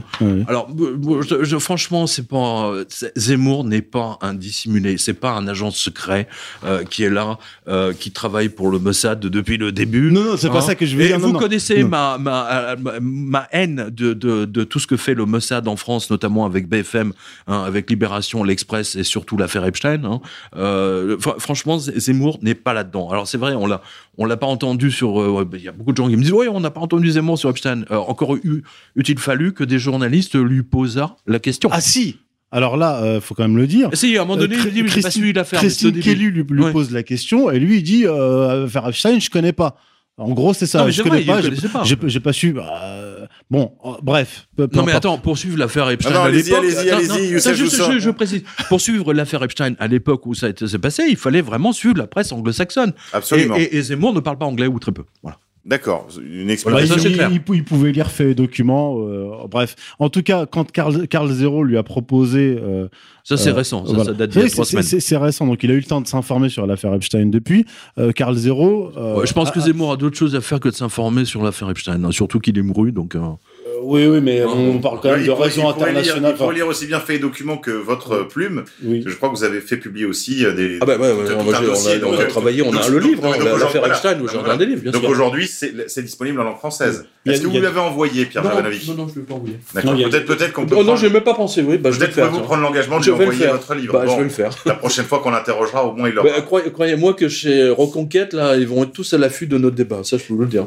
Donc, euh, Carl Zero lui propose, euh, propose en fait à tous les candidats de s'exprimer euh, sur la pédocriminalité, parce que d'après statistiques, un enfant sur cinq aurait été euh, victime de, sans parler, sans parler euh, des affaires dans lesquelles sont mouillés des gens comme le ministre de la Justice. Enfin, je veux dire, c'est quand même euh, lui qui a écrit un livre sur les juges. Et Eric Zemmour devrait quand même s'intéresser à la pédocriminalité parce Ouais. que ça touche quand même Il n'aime pas beaucoup en plus euh, Dupont-Moretti, donc ça, ça pourrait faire il son beurre. pourrait, oui, il, peut- il pourrait. Maintenant, sur la, sur la dissimulation, moi, je, je ne fais que reprendre les mots d'Éric Zemmour. Qu'est-ce que dit Zemmour? Il dit l'assimilation. L'assimilation, pour lui, c'est je retire ma kippa quand je quand Je sors quand je sors de, de, de, de, de la synagogue. Mais Pardonnez-moi, mais c'est c'est ridicule de dire. Je veux dire, il y a énormément de juifs. Ils sortent de la, de la synagogue, ils remettent. euh, le, euh, je veux dire, ils remettent leurs habits. euh, je parle. au- Il y, a, il y a très peu de gens qui sortent avec leur chapeau, leur grand chapeau. euh, c'est vraiment les, les juifs assidiques euh, qui sont vraiment à fond euh, avec leur ceinture blanche, et, etc. Et leur lampe de, de mineur là. Ce, que, ce, que, ce que je veux dire, c'est qu'Éric Zemmour euh, reproche aux musulmans, en gros, d'être musulmans et de se marier avec d'autres musulmans. Il, il dit que l'assimilation, en fait, c'est en gros se débarrasser de sa culture, même sa culture religieuse. Et en fait, ce qu'il propose aux musulmans, c'est un jacobinisme. si, si, ce qu'il propose, en fait, c'est un jacobinisme, parce qu'il dit, par exemple, euh, la laïcité, c'est très bien parce que ça a permis, euh, ça, ça a permis de combattre euh, l'Église, mais aujourd'hui, il n'y a plus de laïcité euh, capable de combattre, euh, combattre l'islam. Mais, en, mais, mais, pour le, mais pour le judaïsme, lui, il, il prône euh, une, liberté de, une liberté de culte. Et, et en plus, ce qu'il ne dit pas, c'est qu'il existe des tribunaux euh, rabbiniques euh, en France. Et quand il dit, oui, le Sanhédrin a rencontré Napoléon et depuis, c'est bon, les Juifs de, France se sont complètement assimilés. Non, c'est absolument faux. Ils se- entre l'époque de Napoléon aujourd'hui, ils se sont même radicalisés dans, dans, dans leur religion. Donc, Éric Zemmour a quand même réussi à faire croire qu'il était un juif laïque totalement assimilé, alors que c'est un juif orthodoxe. Mais on non, ne mais lui il est assimilé pas. à la culture française, c'est ça qu'il dit. C'est- ça va pas plus loin. Non mais Je- il, je veux lui, dire, non, mais le- lui, il parle de, il, non, il parle de mœurs. Il dit qu'on doit s'adapter aux mœurs françaises. Il n'a absolument pas adopté les mœurs Non, mais ça, françaises. c'est l'histoire du voile, etc. Je, je- je- attendez, vous, vous, vous le savez très bien. Attends. il faut vraiment être clair. hein. Le, le- en, en ce qui concerne l'islam, parce que ça tourne autour de ça, le, moi- de ce que j'ai vu en tant que journaliste, pour moi, il y a trois, euh, trois islams, on va dire. Il y a l'islam afghan, hein, de, le, hein, avec la charia, avec les, les petites filles qui n'ont même pas le droit d'aller à l'église. Euh, ensuite, on a l'islam saoudien, hein, qu'ils exportent partout, notamment dans nos cités. Et puis, il y a un, islam que personnellement j'adore, c'est l'islam turc, euh, et qui par- paradoxalement est vilipendé par toute la presse française. Hein, Erdogan, c'est l'ennemi, machin, euh, bidule, etc. Ce qui chagrine Éric Zemmour, c'est la montée en puissance de l'islam radical. C'est clair. Euh, je, je, Youssef, je vous ai sorti, regardez, je vous ai, je, je me suis dit, Non, tiens, on, je va, vais- on va, on va en parler. je vous ai de- sorti on une chronologie des attentats. Une chronologie des attentats. J'ai pas le souvenir que des juifs soient rentrés dans des trucs pour égorger des gens. Là, j'ai, euh, ça commence à la page 7. hein, il y en a quasiment euh, 1, 2, 3, il y en a, il y en a 6 par page. Hein, voilà. Et j'ai, 4 pages. hein, et ça, ça commence juste en 2015. Ouais. Donc, il y a un vrai problème avec l'islam radical. Je veux dire, il faut le reconnaître. Alors attendez, attendez. Il faut quand même le reconnaître. Et c'est là-dessus que Zemmour, est. C'est pas. Attendez, non, alors, et son discours, du, son discours du Trocadéro était clair, net et précis. Hein, je, vous- je voulais imprimer, hein, je voulais ramener au, au cas où. Euh, D'ailleurs, tiens, regardez. Je l'ai Dieu donné. discours. Attends, non, si, si, parce que ça, ça va vous plaire. Dieu donné qui a sorti un, un bouquin euh, qui s'appelle Réponse à Eric Zemmour. Un excellent livre à lire. Oui, mais que dit euh, que dit Dieudonné? Et d'ailleurs, je l'ai interrogé personnellement pour vérifier si j'ai bien compris ce qu'il a écrit. Euh, il a dit, en, en fait, hein, la rémigration concerne tout le monde. L'exode que je propose s'adresse aux musulmans, qu'aux chrétiens ou aux non-croyants. C'est l'exode de la France libre, l'intégralité des leviers de, de la République française étant entre les mains de nos ennemis, etc. Mais il m'a dit, Dieudonné m'a dit clairement qu'il faut une ré- rémigration, c'est-à-dire qu'il faut renvoyer les gens chez eux. D'ailleurs, bah, c'est ce que propose Éric Zemmour depuis. vous êtes d'accord? Je, je- je ne trahis pas sa pensée. Non, non, il vient absolument. Il vient des, il vient de Zemmour vient de C'est dans le livre de faire connaître qu'il il créerait un ministère de la réimmigration. Bah, et Dieudonné la Dieudonné, propose à, Dieu- ses, à ses suiveurs, à ses Dieu, fidèles. Dieudonné là, a été il, visionnaire. il pour le coup, anticipait, parce qu'il a- il a il anticipé, anticipait dans son il livre. a anticipé la chose. Voilà, ça s'appelle un réponse à Zemmour. Alors, Pierre, la parole maintenant, à, je, je vais répondre. Vous avez La lu, parole est au la, pouvoir. la- la parole au procureur, Youssef Indy. vous avez lu mon livre. Je traite quand même euh, de la question euh, du wahhabisme, des frères C'est musulmans. des pourris. Euh, oui, d'accord. mais Youssef n'en pense pas moins. Non, mais on est d'accord là-dessus. Non, non, mais tiens, re- regardez, euh, passage d'accord à 100%, page 199 sur la collusion Washington, Israël, Arabie Saoudite. Je- Ah, je- alors attendez, on, va laisser- êtes on va laisser, honnête. on va laisser Vous passer, on va laisser parler Youssef. J'ai traité de ça dans, dans, dans ce livre-là. J'en ai traité dans mon premier livre, Occident et Islam, tome 1. Je- J'ai écrit un livre entier sur le sujet qui s'appelle euh, L'islam politique, euh, saoudo-wahhabisme, frères, musu- frères musulmans, euh, service secret anglo-américain. Donc je, je retrace toute l'histoire du, du, de cet islam politique qui n'a rien à voir avec l'islam parce que c'est une soumission de l'islam aux politiques. Et donc je, je traite de ces hérésies, notamment le, le, wah- le wahhabisme. On va pas rentrer là. euh, Ouais, enfin, bon, les victimes des attentats, eux, ils font pas la différence Oui, mais attendez, euh, de attendez. virgule et mais de la, point la, ma- virgule la majorité sur des- les définitions de l'islam. non, mais euh, attends, la ou majorité, du Coran. hein. mais la majorité, la majorité des victimes du wahhabisme et du euh, ce qu'on appelle le takfirisme, en Occident on appelle ça le djihadisme, ce sont les musulmans. La majorité des gens qui ont été massacrés par ces gens-là, depuis le début, depuis le 18e siècle, la première cible des wahhabites, ce sont les musulmans.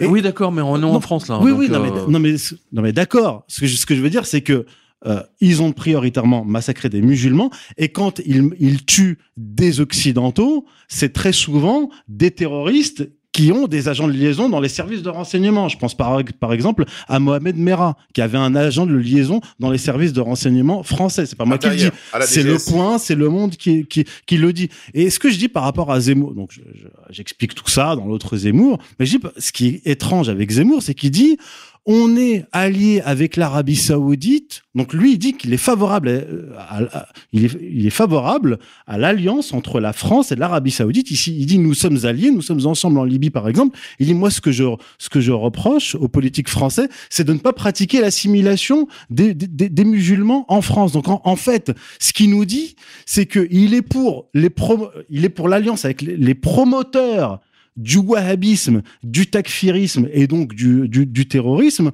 mais lui, sa cible principale, c'est les musulmans de base qui n'ont aucun pro- qui n'ont aucun pouvoir. C'est ça que je veux dire. euh, euh, Je suis d'accord avec vous là-dessus parce que je- ça fait partie des choses que, euh, par exemple, euh, j'ai noté simplement page 199. Je suis d'accord à 100% sur votre euh, chapitre là sur la collusion entre Washington, Israël et, et les- et les Saoudiens. Youssef est très honnête là- là-dessus. Il y a, vous savez, moi je, je le dis à tout.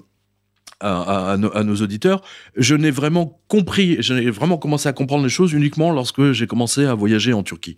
Voilà, c'est là où j'ai commencé à voir les différences entre l'islam au Maroc, l'islam euh, euh, qu'on voit ici avec l'islam saoudien.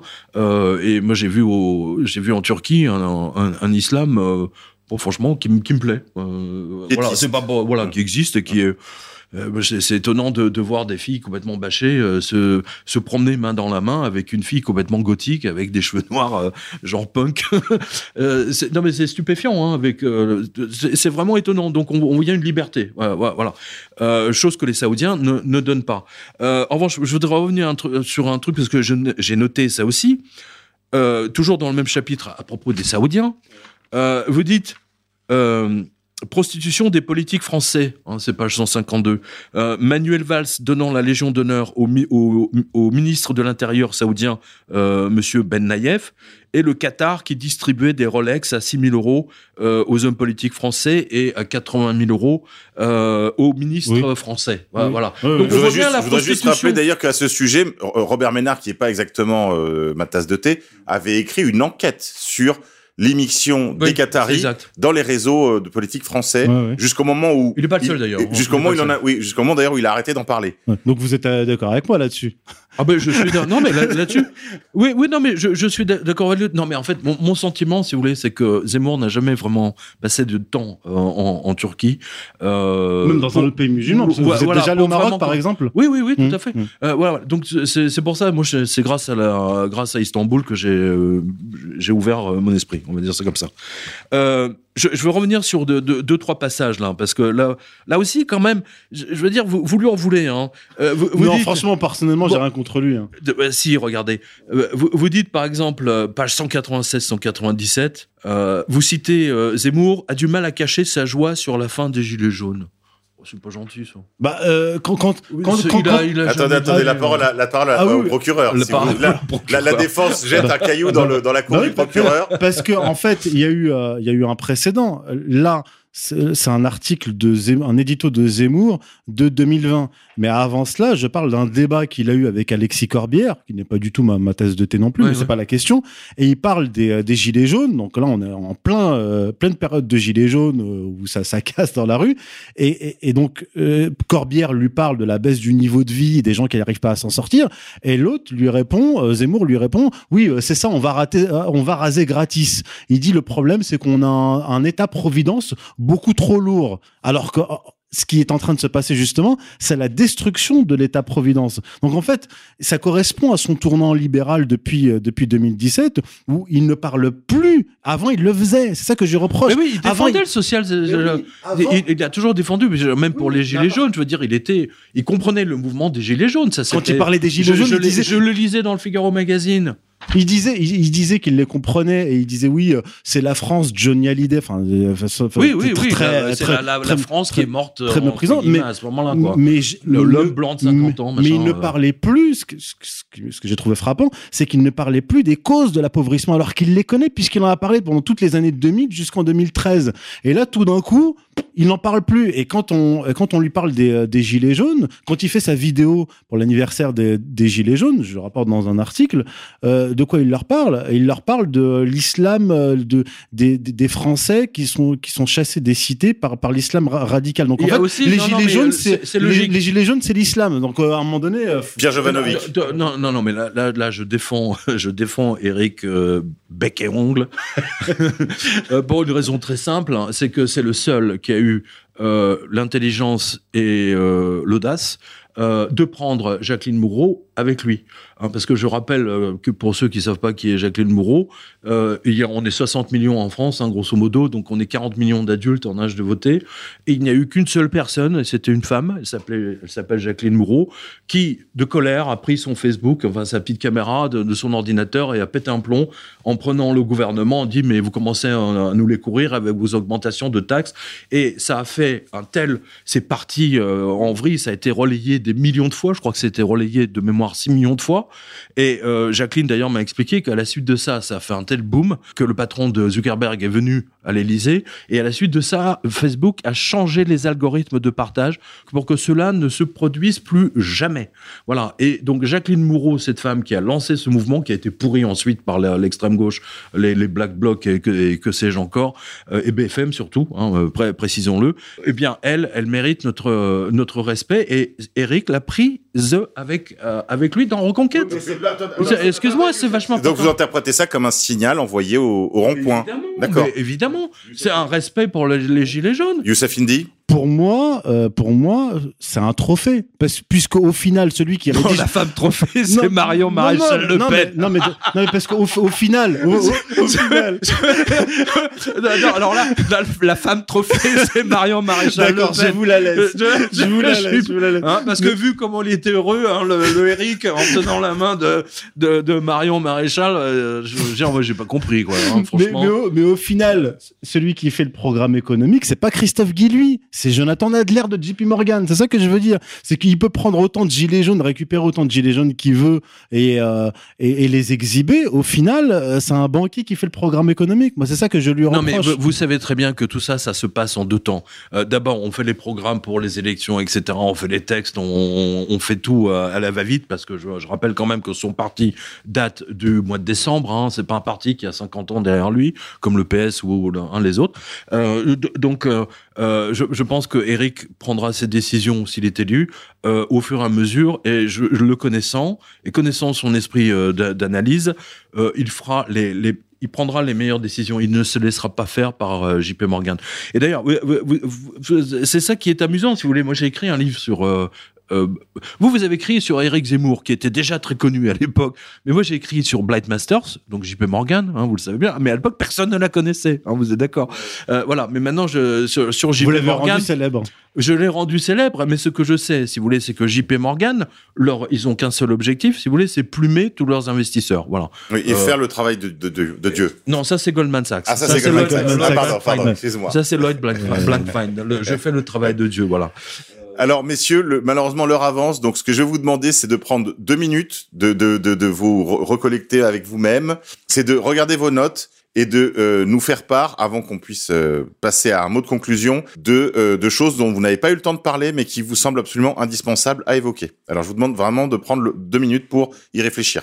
Pierre Jovanovic, c'est bon? Donc page 204. Donc vous voyez que je... Euh, on va voir si le Mossad, donc euh, le- les services Metseda et l'Orama psychologique, là, va créer des troubles pour faire élire Zemmour, comme ce fut le cas avec les émeutes de 2005. Ah non, non, non. pour Sarkozy. Attends, attends, attends. Pour, euh, pour faire élire Sarkozy en 2007. Parce que dans votre livre, d'après ce que j'ai compris, le Mossad a œuvré pendant ses mains, pendant les, les, comment dire, les C'est émeutes. c'est pas selon moi, je rapporte un journaliste allemand. Allemand. Oui, euh, oui, oui, qui- pardon, autant pour moi. Ouais, c'est Bild, moi. Bild, oui. oui, c'est non, pas mais moi, justement, c'est mais intéressant, c'est Oui. intéressant. J'avais Euh, contribué à faire connaître ce, ce Mais, mais travail. c'est très Oui, intéressant. C'est Euh, d'ailleurs un journaliste qui est correspondant des services allemands, en réalité. euh, vo- vo- voilà. Et on Donc va c'est pas voir n'importe qui. effectivement- On va voir effectivement si le Mossad, si les services israéliens vont pousser Zemmour. En revanche, je vous ai préparé euh, justement pour euh, pour avoir votre opinion là-dessus, euh, je- quelques morceaux choisis hein, de, de, de, de, de tout. Alors par exemple François Khalifa de l'institution juive de France. Euh, Zemmour est le nouveau chef du révisionnisme. Euh, Zemmour parle des musulmans comme des juifs. Alors c'est rien que ça. Serge Klarsfeld, hein, voilà. Euh, Yannick Jadot, bon, mais lui il est pas juif, donc il est hors catégorie, mais je vais le citer quand même. c'est euh, Zemmour et les juifs de service. Faut oser, hein.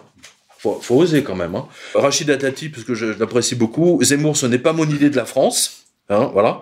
Ensuite, Anne Hidalgo, bon, on, on l'a dit tout à l'heure, Zemmour est un guignol. Il faut un barrage contre Zemmour. Bernard-Henri Lévy. Quand même. Quand même. Hein, euh, qui a perdu son procès contre Blast, qui a montré que BHL était payé par le Qatar. Hein, donc voilà, encore un mec qui nous donne des grandes leçons, etc. Euh, ensuite, euh, Zemmour est aux musulmans ce que Soral est aux juifs. Alors ça, c'était génial. Ça, c'est qui, Ça, ça c'est Alexis Lévrier. Donc c'est un mec qui court vite, a priori. Universitaire français, spécialiste de l'histoire du journalisme. J'aime bien parce que le- les mecs qui font l'histoire du journalisme ne sont jamais des journalistes. C'est intéressant. Bah, C'est comme les pas- profs de chant. Quand on sait pas faire quelque chose, Euh, faut l'enseigner. voilà, exactement, c'est comme les profs de chant. Mais dans sa vidéo, il a mis en plus que euh, il a mis que Zemmour dans le titre pour avoir un maximum de. de... Alors attends, Zemmour est juif, il est antisémite certainement, raciste évidemment. Alors là, c'est Haïm Corsia, grand rabbin de France, grand attention, grand rabbin. Au-dessus, c'est le soleil. Hein, voilà. Euh, je, je dénonce le vide intellectuel de la pensée du gourou Zemmour, l'imam de Roubaix. Bon, la limite, euh, je peux. Abdelmona... Alors, Abdelmonaïm Poussena. euh, et c'était un prêche, voilà. Et alors, euh, alors celui-là, j'aime beaucoup. Alors celui-là, je le dédie à tous les pédophiles. le, le Pen et Zemmour soutiennent un premier ministre hongrois corrompu. Zemmour est d'extrême droite. Et c'est Daniel Cohn-Bendit. Alors, rien qu'à cause de ces tordures, de, pardon, de Daniel Cohn-Bendit, j'invite tout le monde à voter Zemmour. Et j'invite tout le monde à voter Zemmour parce que simplement, il s'est opposé violemment et parce qu'il a tout le système contre lui. Tant et si bien, et je, finis là-dessus, la CIA a fait un truc génial à Villepinte. Euh, ils ont demandé donc à Washington de pondre un tweet en disant euh, évitez Villepinte euh, le dimanche euh, du, jour de, donc de la réunion de, Zemmour. Alors connaissant les mecs à Washington, connaissant du, du, du- secrétariat des affaires, des affaires étrangères, ils savent même pas où c'est Villepinte. Hein, Villepinte c'est le truc du cul du monde, il y a rien, il y a que des entrepôts.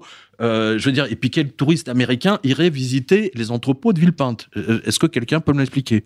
Donc vous voyez bien que les Américains et la CIA pissent dans son froc à l'idée que Zemmour puisse être élu. Et ça, rappelez-vous, Zemmour était numéro 2 dans les sondages derrière Macron. Donc, vous voulez euh, vous venger de tous ces gens? De tous ces gens qui, de, surtout les Américains, parce que je rappelle que McKinsey, Bain Company, Boston Consulting, tout ça, c'est le bras droit armé de la CIA depuis longtemps et du Mossad. Je, je crois que c'est Boston, euh, euh, non Ben, crois que c'est Ben, ouais, c'est. Ben, hein, c'est Mossad, puisque c'est piloté par euh, la fille d'un général de l'armée israélienne, hein, de, de mémoire. J'avais publié sa photo sur quotidien.com. Voilà. Donc, pour toutes ces raisons, voilà, il faut voter Zemmour. D'abord, c'est le moins mauvais de tous les candidats. C'est le moins mauvais. Euh, euh, Donnez-moi un candidat meilleur que lui. Il n'y en a pas. Pécresse Je, je, je, je dois répondre Alors, ou je dois faire bah oui, mon truc Ah, Ouais. que- Répondez D'abord, d'abord, vous, Répondez. d'abord, D'abord, je vous- d'abord, tu- vous répondez, Youssef, et ensuite, mais très rapidement, s'il vous plaît, Répondez parce qu'il y a peut-être des points qu'on n'a pas encore abordés que vous voulez aborder, et l'heure avance. Oui, oui. Alors euh, très rapidement, moi je pense pas du tout que ce soit un candidat qui fait peur au système, puisque Ah si, bah si, puisque- bien, je ne- Attendez, Mais- attendez, attendez, Pierre, vous avez fait monde démonstration, les, les auditeurs jugeront. je je crois. Je ne vous ai pas interrompu. Attends. Je crois que depuis Macron, il n'y a pas un candidat qui a fait autant de une qu'Éric Zemmour l'année dernière. Je crois qu'il en a fait 14 000, quelque chose comme ça. C'était, ça a été un raz de marée. Euh, je veux dire, euh, Marine Le Pen, parfois, on la faisait monter avant les élections pour agiter euh, le spectre euh, du, du fascisme. Bah, ce fait. Mais, mais là, ce qu'ils ont fait avec Zemmour, c'était c'était du jamais vu. Genre, je, me, je, marchais dans la rue, je voyais Zemmour par terre devant moi en l'air. C'était c'était partout. Et j'ai pas la télévision. Alors imaginez ceux qui ont la télévision. Sans parler du matraquage zémourien depuis 2019 et euh, 20 pages dans le New York Times au printemps 2019. Ouais, enfin, Qui- le- qui le- les, les Américains ne votent pas en France, donc on Oui, oui, d'accord, mais euh, bon, euh, on, euh, à, à sa On va Traoré, dire que ça le valide. Oui, oui, Assad Traoré aussi a été validé elle par le Time. Donc on Ouais, voilà. avait, euh, on, donc on avait, le- on avait Assad Traoré et, euh, et Eric Zemmour. Bon, voilà. Donc voilà pourquoi je ne pense pas du tout que ce soit un, un- un adversaire du système. C'est quelqu'un qui est promu par, par le système pour des raisons que j'explique depuis 2020. Maintenant, bien, le- vous avez répondu. voilà. Maintenant, euh, j'aimerais finir sur quand même quelque chose qui a marqué euh, ces dernières euh, semaines. C'est la, la position de Zemmour sur le dossier ukrainien et sur Vladimir Poutine. On a quand même quelqu'un qui disait en 2014 l'Ukraine n'existe pas, Eric Zemmour. Puis en 2018, il nous dit je rêve d'un Vladimir Poutine français, mais il n'y en a pas. À à euh, con- je condamne l'agresseur Vladimir Poutine. Euh, Zelensky, euh, qui est un inverti, cocaïnomane, euh, corrompu, etc., est un héros. Je veux dire, Zemmour le qualifie Il est de dans héros. les Panama Genre, Papers. Je veux dire, euh, là, Zemmour, il est pas passé de pro-Poutine à Zelensky est, est un héros. Et puis là, le, le final, là, j'ai vraiment éclaté de rire, c'est quand on voit les troupes tchétchènes euh, qui s'apprêtent à aller en Ukraine. Euh, donc, ils disent euh, Allahu Akbar avant d'aller au combat. Euh, et là, il dit quand je vois Poutine utiliser des Tchétchènes qui crient Allahu Akbar, cela me glace le sang. Il a l'air, d'ignorer, Éric Zemmour a l'air d'ignorer qu'il y a y a un bataillon d'i- d'islamistes de Crimée et qu'il y a Oui. également 200 ou 200 ou 400, 400 combattants qui arrient droit d'Idlib. Oui, oui. Mongol aussi. Dans, euh, dans- En, dans en le- gros, il y a, dans les chargements. y a Daesh en Ukraine. Voilà, il y a Daesh en Ukraine. Non, et, et, d'hier. et- et- et ils entretiennent des liens euh, ah, visiblement assez étroits et qui ne posent pas de problème aux, aux, aux, Ukra- aux Ukro-nazis, euh, comme le rappelle Xavier Moreau. Ça, c'est quand même là, il y a une, Voilà. une contradiction que, terrible. Que Zemmour nous parle d'Igor Kolomoïski, euh, le juif euh, ukrainien, israélien, chypriote, tout ce que vous voulez, qui a financé notamment le bataillon euh, Azov et qui est le pas patron en fait de Zelensky. Il a également pas- financé euh, Haïdar. et pas seulement. Donc, ce que je veux dire par là, c'est que c'est au, c'est au pied du mur qu'on reconnaît le maçon. Et là, et là, Eric Zemmour, on l'a reconnu à ce moment-là. C'est-à-dire que il s'est couché devant la Mais propagande tous, occidentale. euh, mais tous. Oui, ils Alors, sont- un, donc il est un- comme un un- mot, un mot à la défense quand Mais même avant qu'on passe à la conclusion. Mais arrêtez, ils, sont, ils se sont défense. tous plantés sur cette affaire. Zemmour n'est pas le seul.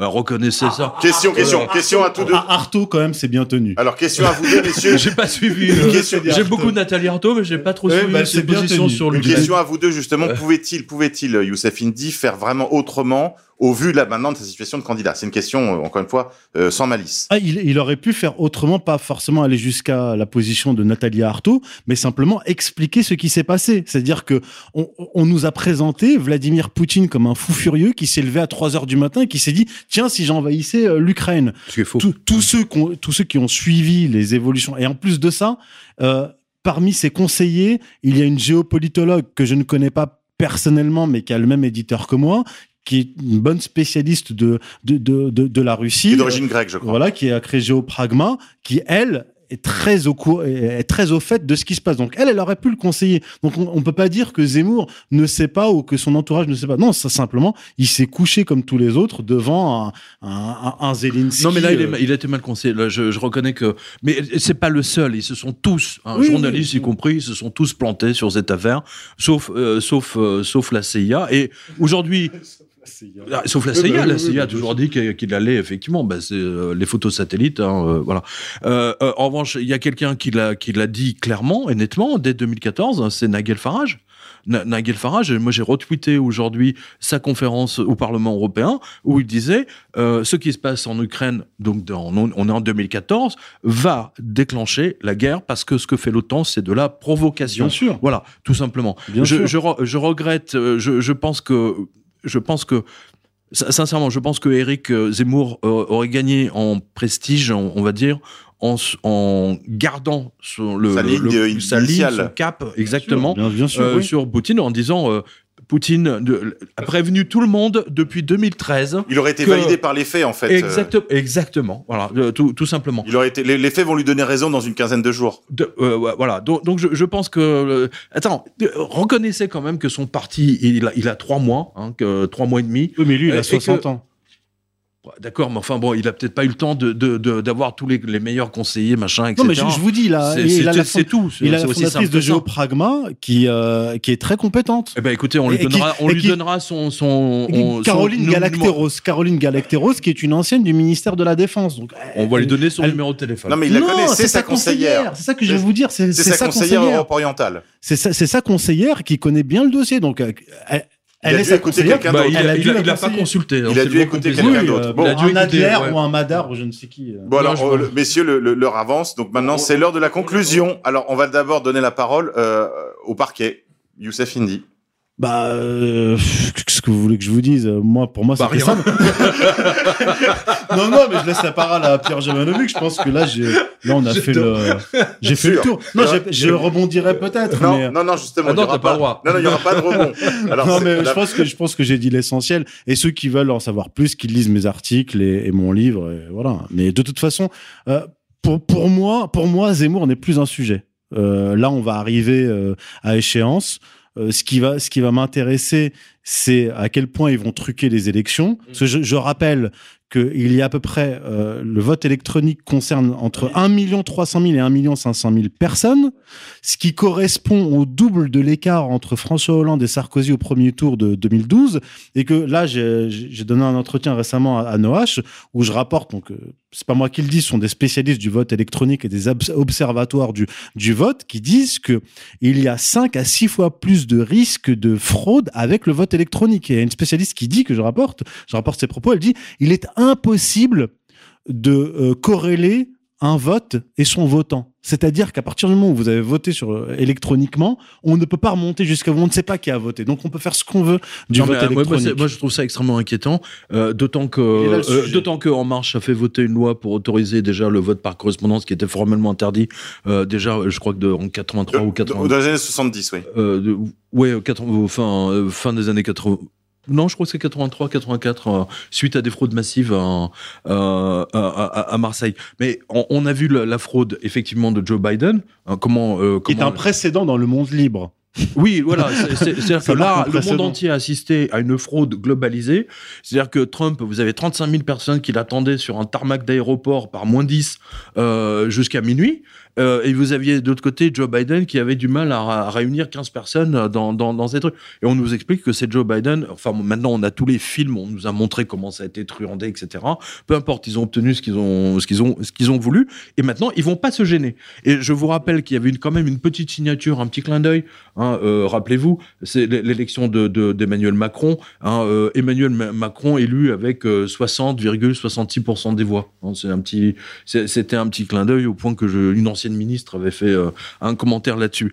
Ils signent. Ils signent leurs, euh, leurs actes. Et effectivement, je suis d'accord avec Youssef, avec un million et demi de voix, même s'il peut pas tout mettre à, Macron, on est bien d'accord, parce qu'ils sont obligés de fractionner grosso modo le- le- le- les voix, on s'expose effectivement à une fraude et le vote électronique devrait être interdit. C'est pour ça que je demande à nos auditeurs non seulement de voter Zemmour, mais en plus, mais en plus d'être présent au moment du dépouillement, d'être assesseur. Euh, voilà, c'est très très très important. Hein, voilà, moi je dis voter Zemmour parce que c'est le candidat le moins pire. C'est aussi simple que ça. Je veux dire, c'est comme les banques aujourd'hui. euh, la BNP, c'est la moins pire.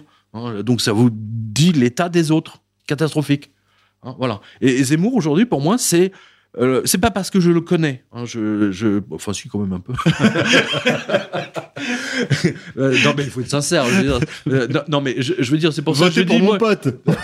Non, mais le cœur, Non, le non, cœur a mais- des raisons que, que la que la raison ne raison ne pas. connaît non, pas. non, non, mais je reconnais pas, je ne reconnais pas euh, la description qu'on fait de Zemmour, euh, extrême droite, raciste. Moi, je l'ai jamais vu, euh, je l'ai jamais entendu, même avoir des, des propos racistes. Ben, je veux dire, même quand on non, jamais, Jamais. Voilà, c'est aussi simple que ça. Il, il n'est pas raciste pour un rond. Voilà, c'est aussi simple que ça. Et quand il euh, suggère aux gens de changer de, de prénom, euh, moi je rappelle quand même que le nombre de DRH des grandes boîtes françaises qui ont expliqué quand on voit euh, un, un CV où il y a marqué Mohamed, etc., ça va directement à la poubelle. Euh, ben c'est tout, c'est c'est ça le, le propos. C'était ça le propos d'Éric Zemmour. T'es- Tu es d'accord là-dessus? Je- je- C'est aussi bête que Sur, ça. sur le, sur les DRH qui balancent la poubelle, oui, ça, ça, Oui, je, voilà, je- je l'ai expérimenté. c'est ça. J'ai pu Bah, l'expérimenter. voilà, mais c'est ça, c'était ça le propos d'Éric Zemmour. On peut dire qu'Éric. Zemmour, en tout cas, est un assimilationniste. Il veut, il veut faire de tout- exactement, c'était ça, le propos. étrangères, il veut Bah, faire des moi, Français. je connais des Africains qui s'appellent Paul Clovis, etc. Euh, Enfin, ça, ça, change, rien hein, dans la rue. euh. Je veux dire, ils sont, sont pas plus ni moins discriminés en fonction de leur prénom. Non, je crois que la question des prénoms ne changerait en plus à la question de l'immigration. Messieurs, je crois qu'on a fait le tour du sujet. Pierre Jovanovic, vous avez été le dernier à parler. Je voudrais juste enjoindre à nos auditeurs de, euh, une consigne de vote, malgré tout une consigne de vote.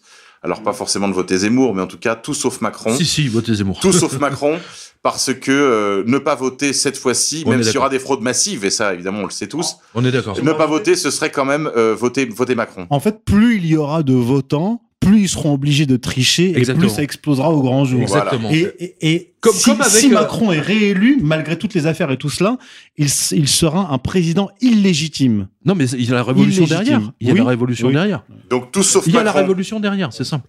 Voilà, chers amis, merci à vous. Je vous rappelle que vous Bah, merci, devez... euh, Merci. merci. à Youssef Indy, Merci, merci, à Pierre vous, merci à tous. C'était un, plaisir. Oui, Franchement, c'était un plaisir ce débat et j'espère Oui. qu'on en refera. Voilà. Oui. voilà.